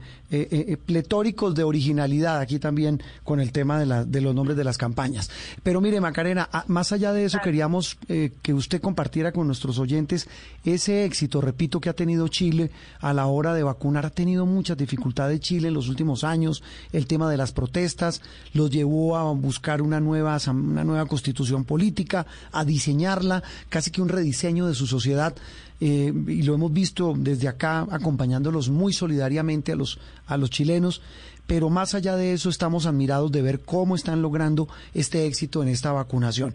Queríamos simplemente eso, Macarena, saludarla, que nos compartiera y repito, hacer entender que es una prioridad y que ahí eh, cualquier minuto que se pierda es una vida de menos. Claro, yo diría que eh, es eso lo que lo que al, final, al fin y al cabo, eh, ha traído el éxito en el proceso de vacunación, el saber que han muerto tantas personas por, por un virus y, mucha gente también que ha perdido a familiares, ¿cierto? a sus cercanos por, por el coronavirus. Entonces yo, yo, yo creo que más que nada el, el tema de, de cómo, cómo hemos sido como ejemplo en otros países es porque día tras día eh, se conocen más casos, claramente ahora en este momento, eh, quizás se han mantenido, ¿cierto? La, la, estadística de nuevos casos, etcétera, pero igual son nuevos casos, son nuevas muertes en este momento en nuestro país. Eh, en, la última jornada, ¿cierto? Eh, conocimos 3.827 casos nuevos y 99 fallecidos y, y eso arrojó una cifra de 19.897 fallecidos eh, desde el inicio de la pandemia en nuestro país. Hmm. Entonces yo creo que este proceso de vacunación ha sido eficiente también por eso mismo, porque la gente entiende el dolor, porque hmm. lo ha visto, lo han visto en los medios, en todas partes. Eh, Macarena, un, par de datos de contexto. ¿Cuántos habitantes tiene Chile? ¿Cuál es la población de Chile? Eh, nosotros en este momento, mira, estoy buscando la información, ¿cierto? Eh, pero rondea alrededor de 17 mil habitantes. Déjame buscarlo. 17 millones de habitantes. Claro. 17 millones. Pues Macarena, 17 millones y están en este proceso. Me dice que, que el 12% de la población está vacunada. Ah, claro. Eh, quiero decir, mira, eh, mm, quisiera decir que, claro, sería como el 12%, porque nosotros tenemos eh, en este momento, de hecho, el último anuncio arrojó que 2 millones eh, 670.139 personas ya se han vacunado en Chile. Mm. Y en las últimas 24 horas, 142.610 personas se vacunaron. Entonces, claro, el, no, sé si el 12%. Sí, incluso es más. Sí, estamos hablando de... Eh, eh, eh, Macarena, estamos hablando de un promedio de casi 200.000 personas vacunadas por día. Claro, tendría que pero pues Macarena, la dejamos. Un gusto saludarla. Gracias por acompañarnos. Feliz resto de domingo. Un abrazo. Muchas gracias, de verdad, que nos vaya muy bien. Macarena del Real, qué nombre tan bonito, ¿no? Periodista de Mega en Chile, canal aliado de Noticias Caracol y Blue Radio, hablando, repito, del milagro chileno. En instante hablamos de nuestra realidad, la de la vacunación aquí en Colombia. Esto es Sala de Prensa Blue. Escuchábamos a una colega en Chile de Mega en Chile, el canal aliado de Noticias Caracol, hablando del ejemplo chileno, de lo bien que les ha ido. Repito, volvamos a nuestra realidad en Colombia. Mal que bien, ya comenzó la vacunación y, que, querríamos, eh, queríamos presentarles a ustedes, a nuestros oyentes hoy domingo, la visión de los expertos. Saludamos a esta hora a la doctora Elizabeth Beltrán. Ella es médica, salubrista, representante del Colegio Médico de Bogotá para este tema, el de la vacunación. Doctora Elizabeth, un gusto saludarla hoy domingo. Gracias por atendernos. Eh, buenos días, un gusto. Muy amable. Bueno, doctora Elizabeth, estábamos hablando con, eh, repito, del, éxito chileno. Aquí, pues, es evidente, eh, pues, lo que ha pasado con el tema de la vacunación, pero arrancamos. Arrancamos esta semana con el personal de salud. Llegan hoy 192 mm, mil dosis de la vacuna china del laboratorio Sinovac. ¿Qué le indica a usted esto que está ocurriendo en Colombia? ¿Cómo, cómo pudiéramos definir este arranque del proceso de vacunación en nuestro país? Bueno, eh, en la primera, el primer punto es que en el contexto, pues eh, respecto al mundo y América Latina, nosotros estamos un poco atrasados. Pero lo importante es que ya empezamos. Y, ya eh, en este reto, lo más importante es eh, lograr que sea de manera rápida, lograr ese gran proyecto que se tiene de vacunar 70% de la población colombiana, que sea de manera rápida y poder llegar a todos los lugares requeridos. En Bogotá, de todas maneras, ya se empezaron con las 12.000 primeras vacunas y eh, demostró Bogotá que su logística le ha funcionado, eh, pero también hay que tener en cuenta que este primer reto, y felicitamos a Bogotá porque lo haya logrado, eh, era no era tan difícil porque pues el personal lo tiene al lado, es el personal de primera línea, es el de la salud, es el de las clínicas.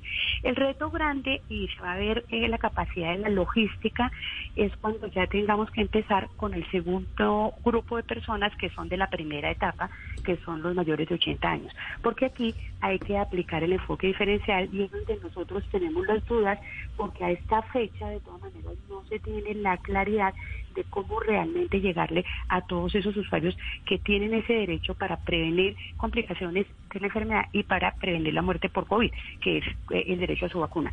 Entonces, frente a esta población, pues es importante aclarar que el enfoque diferencial diría que ellos requieren, podría ser eh, por ejemplo, que eh, se les facilite el transporte. La mayoría de ellos pueden tener problemas ya eh, para transportarse, necesitan acompañante, eh, hay muchas personas que no tienen los recursos para desplazarse, pero lo más importante es que cómo les llega la información y saben cuándo les toca y en dónde les toca.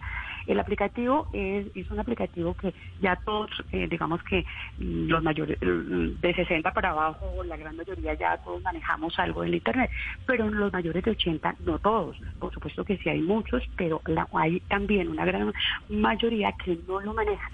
y no tienen los recursos, no solo por conocimiento, sino porque no tienen los recursos, o sea, el, los que viven solos, eh, o sea, ese es un reto grande y entonces preocupa que a esta fecha todavía no se tenga la certeza de cómo esas personas están enteradas y qué ha hecho de manera... Mm, eh, digamos, de mayor responsabilidad a las EPS, porque es que, digamos que cuando se está entre la EPS y la Secretaría de Salud, no hay esa línea de responsabilidad, pero falta una mirada por encima que es ese enfoque diferencial. Encontrarle a esos grupos de difícil acceso cómo se les da esa solución, porque justamente son los más vulnerables. Entonces, ¿cómo se está mirando la vulnerabilidad? ¿Cómo desde el Estado se facilita esa vulnerabilidad? Los recursos están, es decir, los dineros que ha apropiado el Estado están. Luego hay que eh, eh, optimizarlos y hay que eh, lograr que cumplan su objetivo. Y entonces apremia ese reto, es el reto más grande que tiene Colombia desde la, eh, desde la salud. Sí, mire, doctora Elizabeth, en, ¿usted ha podido ver la, la aplicación Mi Vacuna? Por supuesto. Sí, ¿qué le parece?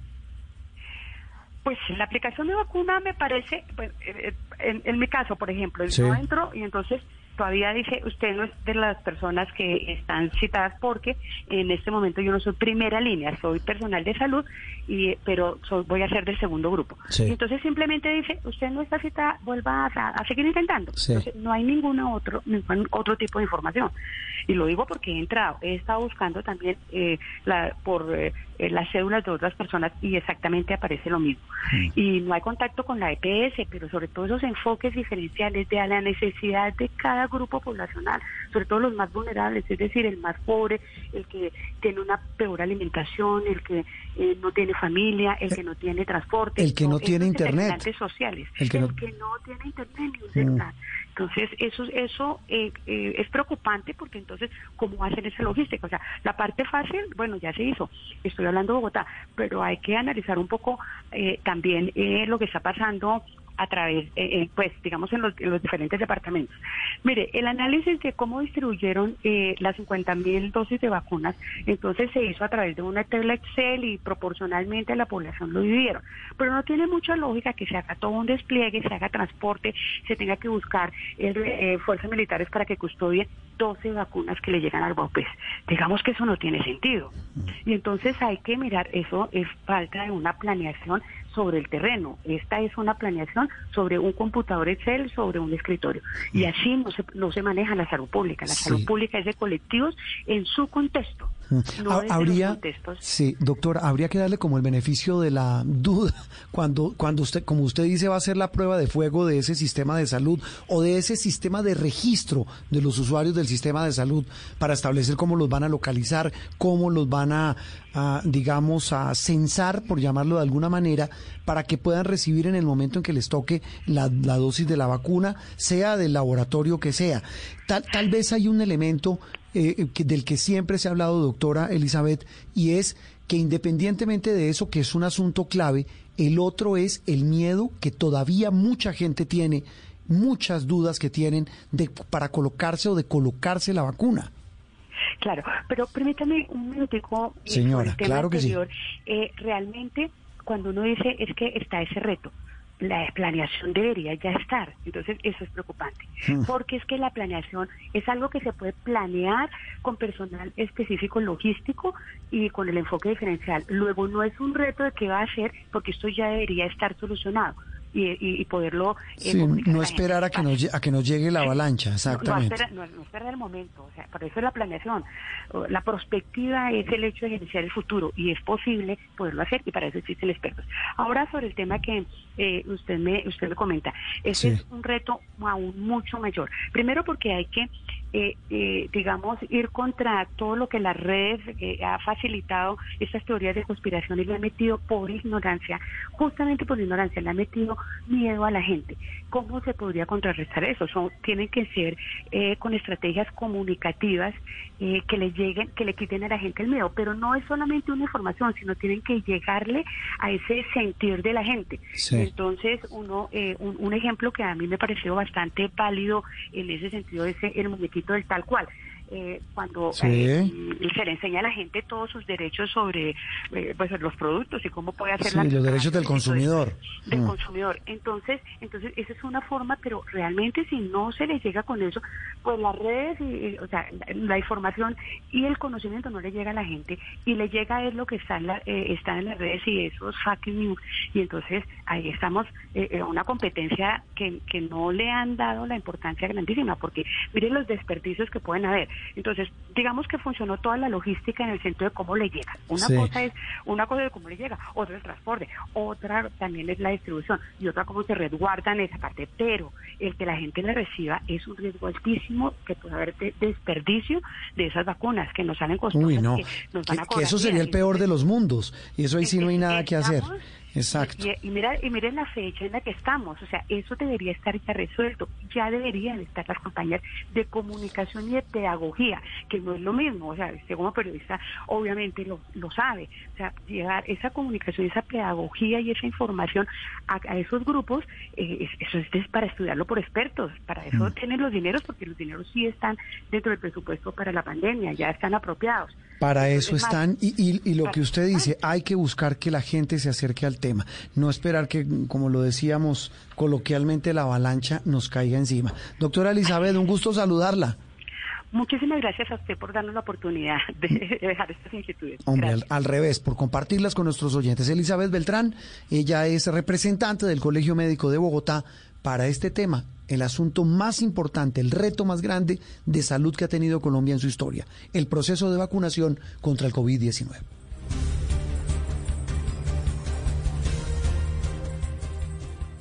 Estás escuchando Sala de Prensa Blue. Para conocer una historia hay que investigar, hablar con los protagonistas, buscar todos los datos y recorrer paso a paso sus detalles. Todo con la ayuda de Los Informantes. El programa de periodismo investigativo de Caracol Televisión llega a Blue Radio. Espérelo todos los domingos después de Encuentros Blue. Los Informantes por Blue Radio y bluradio.com. La nueva alternativa vestida con hilos dorados y el color de sus espigas es el trigo de finos granos que brota de sus semillas. De las mejores cosechas podrás servir en tu mesa el pan más fresco y sabroso con harina de trigo Apolo. Alimento fortificado con calidad y rendimiento inigualable. Harina de trigo Apolo. Trabajamos pensando en usted. Estadio con público. Estadio sin público. La radio con Blue. Otra vez en el tastal, le queda de pechito. ¡Qué golazo! La radio sin Blue. Domingo con Blue Radio desde las 5 y 30 de la tarde, Santa Fe Medellín, Nacional América. Blue Radio, hacemos parte del fútbol, hacemos parte de la radio, hacemos parte de tu vida. Blue Radio, la alternativa futbolera. Aquí en Sala de Prensa Blue se lo contamos de una manera clara y diferente. Estamos entrando en el último tramo de sala de prensa Blue hoy domingo 21 de febrero, acompañándolos con el mayor de los gustos en su día de descanso, también para muchos días de trabajo. Hablamos eh, en este cierre de programa, en este último tramo, repito, de otra de las noticias de la semana. Las produjo la justicia transicional, la justicia especial de paz que se creó al amparo del acuerdo de paz con las FARC. Un tema que genera una polémica enorme en Colombia. Sobra que lo diga, pero siempre es bueno recordarlo, decían las abuelas. Y digo que fue clave esta semana la JEP por dos hechos que tienen que ver con dos capítulos. Eh, primero dolorosos y segundo trascendentales cuando se habla de esta justicia transicional. Uno, la, las FARC eh, aceptaron los que fueron miembros de ese secretariado y que fueron imputados por la FARC para que respondan por el horroroso delito del secuestro, aceptaron que tienen que responder. Viene un proceso del cual hablaremos a continuación. Y el otro tema puntual y también muy sensible tiene que ver con la, yo lo diría, aclaración que hizo la Justicia Especial de Paz de que los falsos positivos, ese horrendo flagelo, ese horrendo fenómeno de muerte de muchachos civiles que luego eran presentados como guerrilleros eh, muertos en combate para inflar las cifras de resultados de las fuerzas militares, no fueron 2.200, sino fueron 6.400 en un lapso entre los años 2002 y 2008. Esto, repito, hace parte de dos capítulos dolorosos de la historia mm, de Colombia, la historia reciente. Nuestra querida colega y compañera Gloria Castrillón la cogemos aún trabajando, eh, bueno, en la edición de domingo no, porque ya salió hace rato, pero trabajando hoy domingo en el periódico Gloria. Un gusto saludarte. Feliz domingo, Juan Roberto. Y sí, claro, estamos trabajando. Como usted sabe cómo se está el periodismo. Lo tengo clarísimo. Gloria Castrillón al frente de uno de los proyectos más sólidos y maravillosos que tiene el espectador, como es Colombia 2020, del que es eh, socio y aliado estratégico Noticias Caracol y Blue Radio. Gloria, eh, para nuestros oyentes, eh, usted que conoce este tema al dedillo del acuerdo de paz, de la situación del país en, en, en estas materias, la importancia, hablemos inicialmente del tema de los falsos positivos el que se haya establecido que fueron más de 6.000 y no 2.000. Bueno, pues sí, definitivamente es una de las noticias más trascendentales, yo creo, de, pues, de los últimos años, teniendo eh, como marco el acuerdo de paz. Eh, pues, ¿qué sucede? Las organizaciones de víctimas durante años habían señalado justamente que los números de esos delitos estaban muy bajos y estaban con su registro y que el Estado no había logrado determinar con su aparato de justicia ordinaria, eh, no había logrado determinar el número, eh, un número mucho más cercano a la realidad. Pues es hoy la justicia transicional, aquella justicia creada en el marco del acuerdo de paz, la que después de recoger la información de la Fiscalía y contrastarla con una cantidad de organizaciones nacionales e internacionales que han hecho sus propios registros muy juiciosos, pues ha determinado que efectivamente ese número es mucho mayor del que habíamos estado hablando. Mm. Y lo hizo en el marco de una investigación que tiene sobre esos casos, ¿no? los conocemos popularmente como falsos positivos, pero tiene un, un nombre un poquito más complejo que es muertes ilegítimamente presentadas como bajas en combate por agentes del Estado. Mm. Mire, eh, Gloria, es que estaba viendo aquí, ah, que qué doloroso este tema. El, el, cambio de, digamos, de, cifra, el, que, el que la JEP hubiera podido llegar a reconocer eso, ¿qué, qué ¿en qué puede cambiar o qué puede representar? para quienes están respondiendo ante esta justicia especial de paz, y hablo de militares, eh, sobre este tema, sobre este, estos delitos de falsos positivos? Pues yo creo que el primer gran impacto, Juan Roberto, es que el país se logre conmocionar un poquito, porque creo que estas muertes todavía lastimosamente no nos han tocado a todos. Entonces, ver la dimensión del delito eh, con estos números yo creo que es importante. Segundo punto que es muy importante, que realmente aquí hay algo de sistematicidad, Juan Roberto. O sea, siempre nos dijeron, no, eh, son unos cuantos por allá, manzanas podridas, uno que otro, que le ocurrió, se le ocurrió hacer eso, pero ya con este número, pues es muy difícil seguir pensando que son decisiones individuales. Eh, aquí ya hay algo de sistematicidad. Hay que aclarar que estos delitos, aunque estamos hablando de que el número más alto fue durante 2002 y 2008, en ese rango de tiempo, hay que decir que en Colombia hay registros desde 1985, ¿no? Pero los, las cifras más altas y abusadas están aquí. Y claro, eso genera mucha conmoción porque pues tiene ese ese lapso de tiempo tiene un nombre propio que fue el presidente Álvaro Uribe. Sobre eso le quería preguntar, lo escuchamos a él, al expresidente Uribe en, en, en, Mañanas Blue con Néstor Morales el viernes, eh, habló y emitió comunicados sobre el tema. Ahí él habló de reconocer ese fenómeno, pero él sí dice que que no entiende mucho el tema de las cifras y también pues mm, evade la pregunta de si él iría a la JEP a, pronunciarse sobre el tema. Para usted, ¿qué le indica esto, lo de, lo, de, lo que ha dicho el expresidente porque ocurrió durante su gobierno?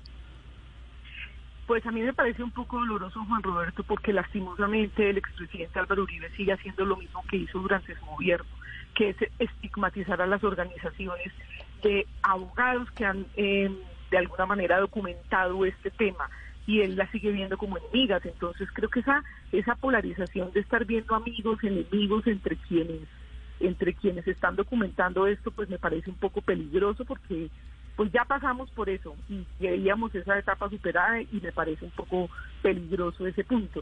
Pero viéndolo un poco más allá, pues creo que cuando las cifras muestran un pico tan alto, pues caramba, algo pasa, Juan Roberto, y hay que pues, ponerle y hay que ponerle lupa al tema. Mm. Y hay varias cositas allí, ¿no? Que hay que determinar. Y seguramente la JEP nos va a dar noticias pronto, ¿no? Sí. Y es pues el tema de los altos mandos que tienen que ver con esto, porque ya no nos pueden decir que, que no se enteraron, o sea que con la magnitud de estos números ya pues hay generales y coroneles que no pueden seguir diciendo que no se enteraron. Es muy difícil. Ahora, eh, no se trata de hacer una cacería de brujas y confiamos en que la JEP va hacer un trabajo juicioso como lo hizo o lo viene haciendo al parecer con el tema de parque y secuestro y que lo ven y que haga lo mismo, el mismo trabajo juicioso con este tema porque pues si todo eso ocurrió, yo creo que como país y como sociedad debemos saberlo, las instituciones tienen que reconocerlo, pedir perdón y decir esto no vuelve a pasar nunca más. Usted habla de mandos militares, pero incluso las eh, mamás de muchos de esos jóvenes que hablaban en Noticias Caracol decían ahí también valdría la pena hablar de la responsabilidad de quienes fueron ministros de defensa en esa época. Estamos hablando de, eh, usted me corrige, de Marta Lucía Ramírez, Camilo Espina, Camilo Espina y, Juan Manuel eh, Santos. y Juan Manuel Santos. Sí, señor. Aunque, ojo, no defiendo a nadie, pero eh, si ustedes recuerdan, quien salió con la purga de los eh, militares, de los generales de la cual habla el presidente Álvaro Uribe, les la hizo eh,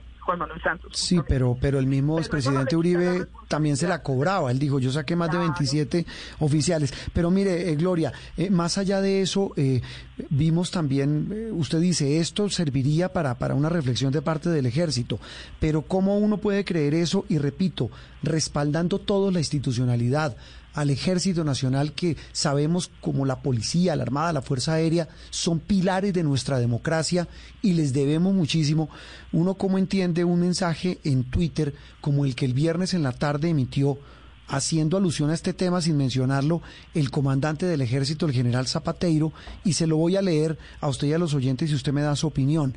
Dice, somos soldados del, del ejército de Colombia y no nos dejaremos vencer por más víboras venenosas y perversas que quieren atacarnos, señalarnos o debilitarnos.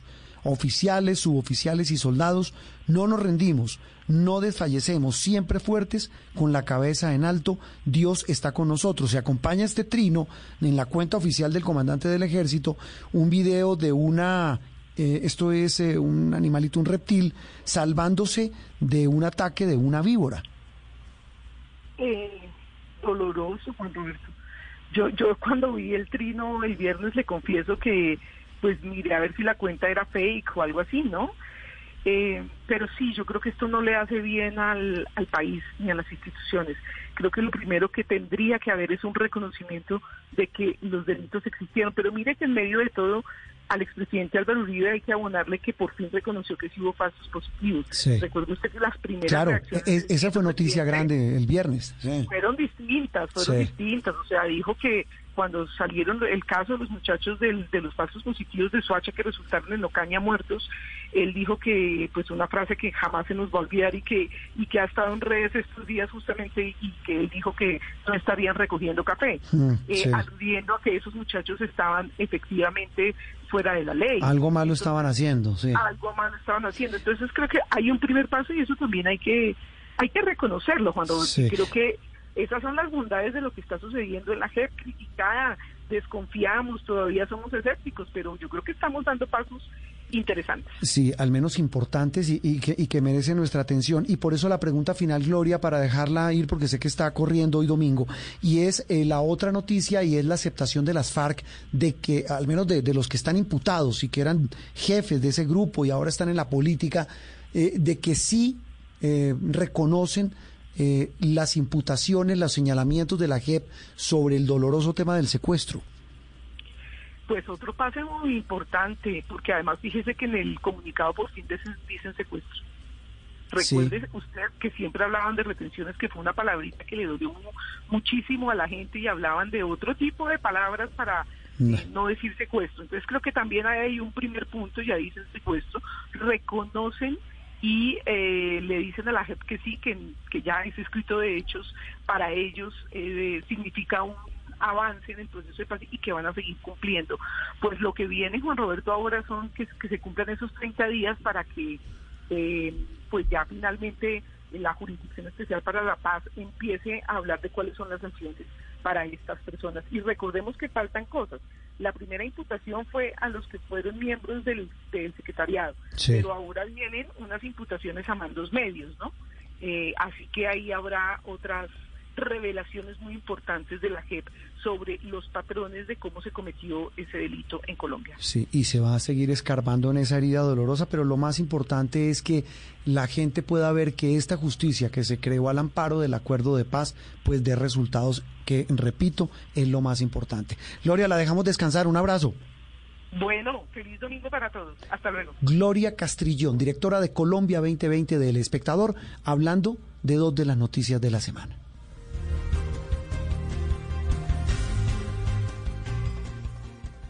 Esto es Sala de Prensa Blue.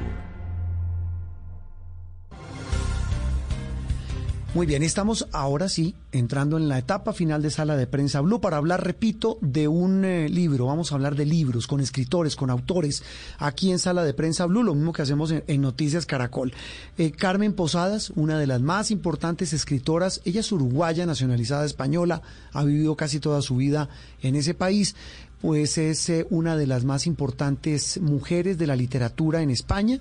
Acaba de publicar un libro maravilloso, del cual hablamos a continuación y del cual también hablaremos con ella en Noticias Caracol. Este fue el diálogo con Carmen Posadas, hablando de la leyenda de la peregrina. Lo primero eh, que hay que hablar de este libro maravilloso, repito, La leyenda de la peregrina. Para, para poner en contexto a nuestros televidentes, pues es, es la historia de un protagonista que no es un ser humano, sino que es un objeto. Eh, ¿Cómo nace el interés de Carmen Posadas por un objeto como es la perla más famosa de la historia?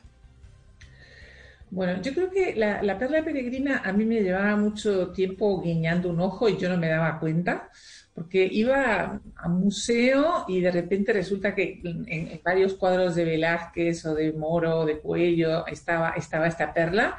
Después mm, leías el Quijote y hablaban de la perla peregrina, eh, leías el Conde de Montecristo y hablaba de la perla peregrina, pero bueno, no, nunca le, le, hice mucho caso hasta que hace unos años, al morir mi madre, apareció por casa un anillo que ella tenía con un zafiro y siempre contaba que, que anteriormente ese había sido un broche de su abuela y un colgante de su bisabuela. Y entonces, cuando, cuando muere alguien, sobre todo que se extingue una, una, franja de edad, digamos, como pasaba con la muerte de mi madre, uno siempre dice, hay la cantidad de preguntas que me gustaría haberle hecho, ¿no? De la familia, de los secretos, porque las familias están siempre llenas de secretos. Y pensé, digo, bueno, si, esta, si este anillo pudiera hablar, ¿cuántas cosas me contaría? Y un momento dado pensé escribir la historia de, de ese anillo, pero luego me di cuenta de que me iba a contar muy pocas cosas, a lo mejor de una o dos generaciones. Me acordé de la perla peregrina dijo, esta sí que tiene muchas cosas que contar. Y entonces empecé a, investigar y, bueno, 500 y pico páginas más tarde ahí está el resultado. Mm. Eh, bueno, ya eh, se interesa Carmen Posada, repito que es una escritora eh, acuciosa, periodista, columnista, ensayista, por la perla más famosa de la historia. ¿Cómo fue el trabajo, Carmen, para documentar esa ruta, ese recorrido de la perla más famosa, es un recorrido de más de 500 años. Pasó de mano en mano, estuvo en manos de, primero del, esclavo que la descubre, después cayó en manos de un rey de España, Felipe II.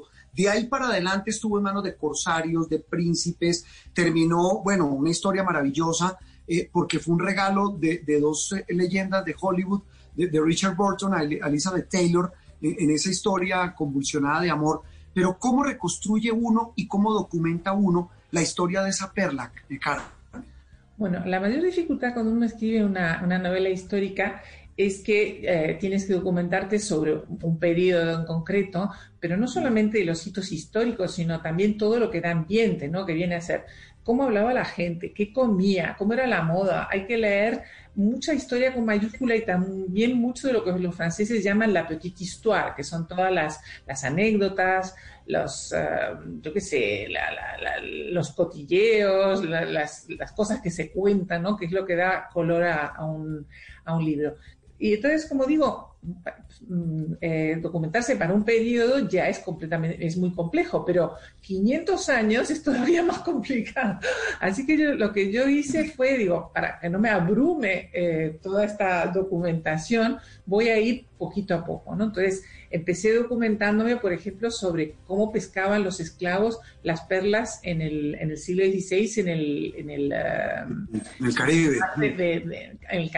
en sí, cerca de Panamá, en el Pacífico. en el archipiélago de las perlas. Exacto, el archipiélago de las perlas. Y entonces, bueno, me lo tuve que aprender todo. Por suerte tengo un amigo que es, que es submarinista y me ayudó muchísimo, porque claro, ¿dónde sacas esta información de cómo eran las cosas en, en, en aquella época?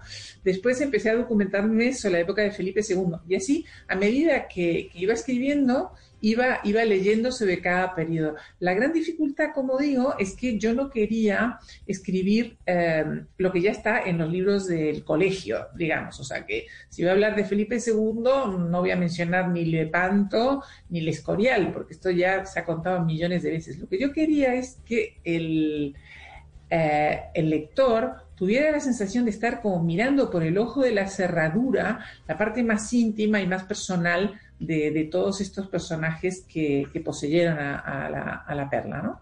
Y entonces mm, es, un poquito lo que yo he hecho. Yo quería ver a, Felipe II o a Napoleón Bonaparte, en fin, todos los que circulan por este libro en pantuflas. Mm. Y en esa, en esa, en esa charla en pantuflas, eh, con, grandes, con grandes personajes que tienen que ver de alguna u otra manera con la perla, cómo se construye la historia de una novela, una narración como esa tan apasionante, cuyo protagonista es un objeto. Bueno, em, hay, un libro que, inmediatamente cuando pensé que iba a escribir eh, La Perla Peregrina, dije, tengo que leer o releer, porque ya lo había leído en su momento, eh, un libro de Mujica Lainez, que se llama El Escarabajo. Lainez es un autor que ahora ha quedado un poco olvidado, pero, pero que es, verdaderamente tiene mucho, mucho talento y, además construye novelas históricas. Bueno, por ejemplo, Beaumarchais es un clásico, ¿verdad? Tiene esta otra novela que se llama El Escarabajo y que es un ejercicio literario parecido al que yo hago en, este, en este libro.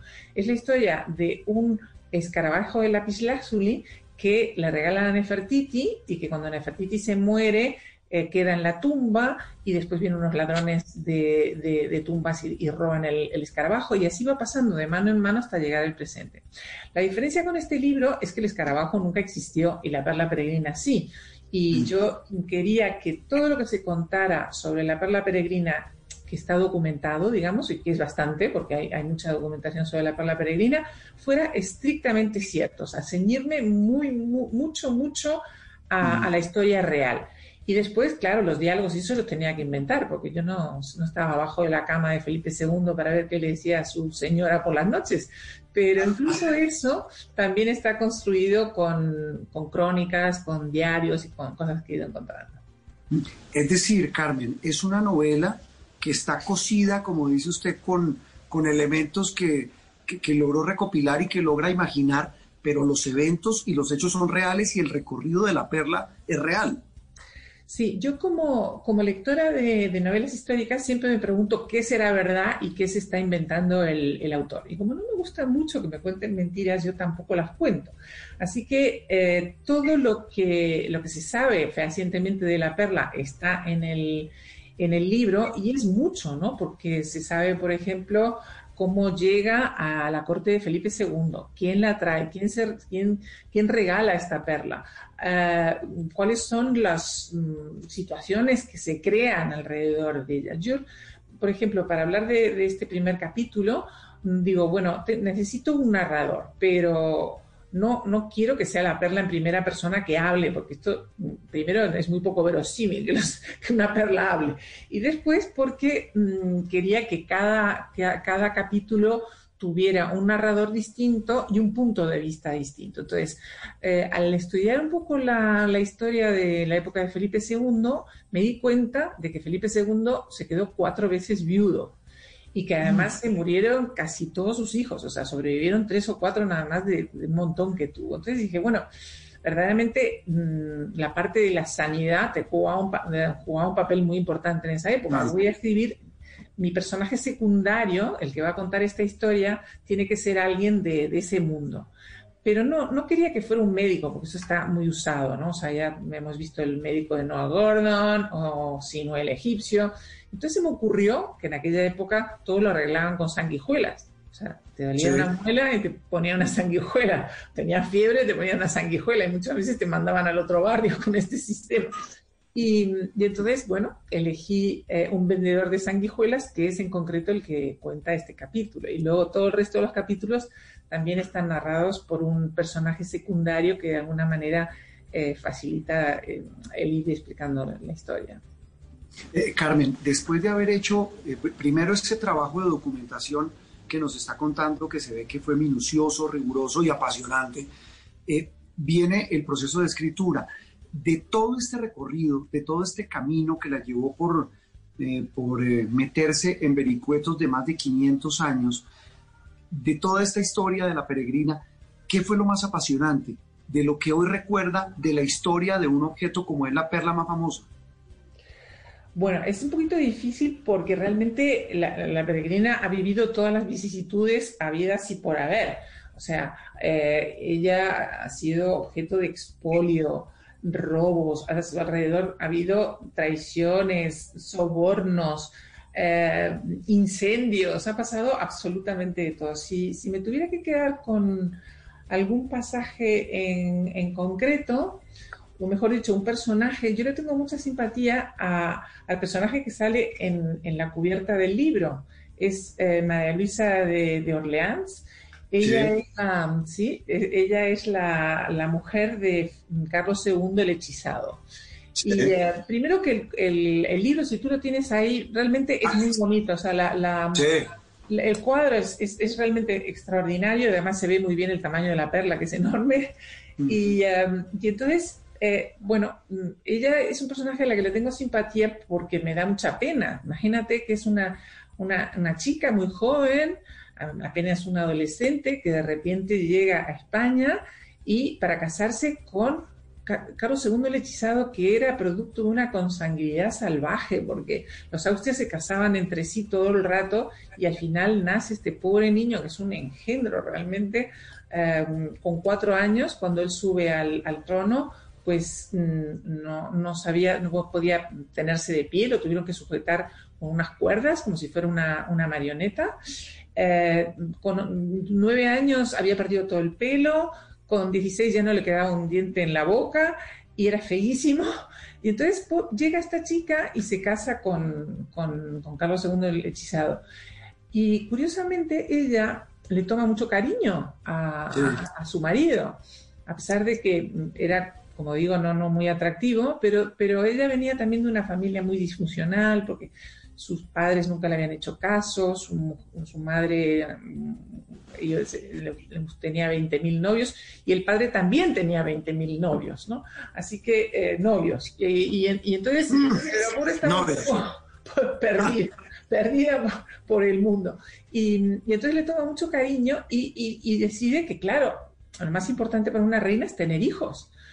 Y, con, este marido era, era muy difícil. Entonces una, una situación muy curiosa y es que eh, eh, España en aquella época, la Inquisición funcionaba 24 horas, 24 horas, quemando no solo herejes, sino también brujos, ¿no? Y, te acusaban de, tenías, eras una pobre mujer que vivía sola con un gato y te acusaban de bruja y te quemaban en la, en la hoguera. Y paradójicamente, el lugar de España donde había más brujos por metro cuadrado era en el Palacio Real, porque estaban todos intentando que se quedara embarazada la pobre María Luisa de Orleans que le daban todo tipo de tratamientos espantosos, todo tipo de bebedizos y porquerías, hasta que la pobre la acabaron con ella, se, murió de, de, todas las cosas que le dieron para que se quedara embarazada. Entonces le quería hacer ese pequeño homenaje y está en la tapa del libro.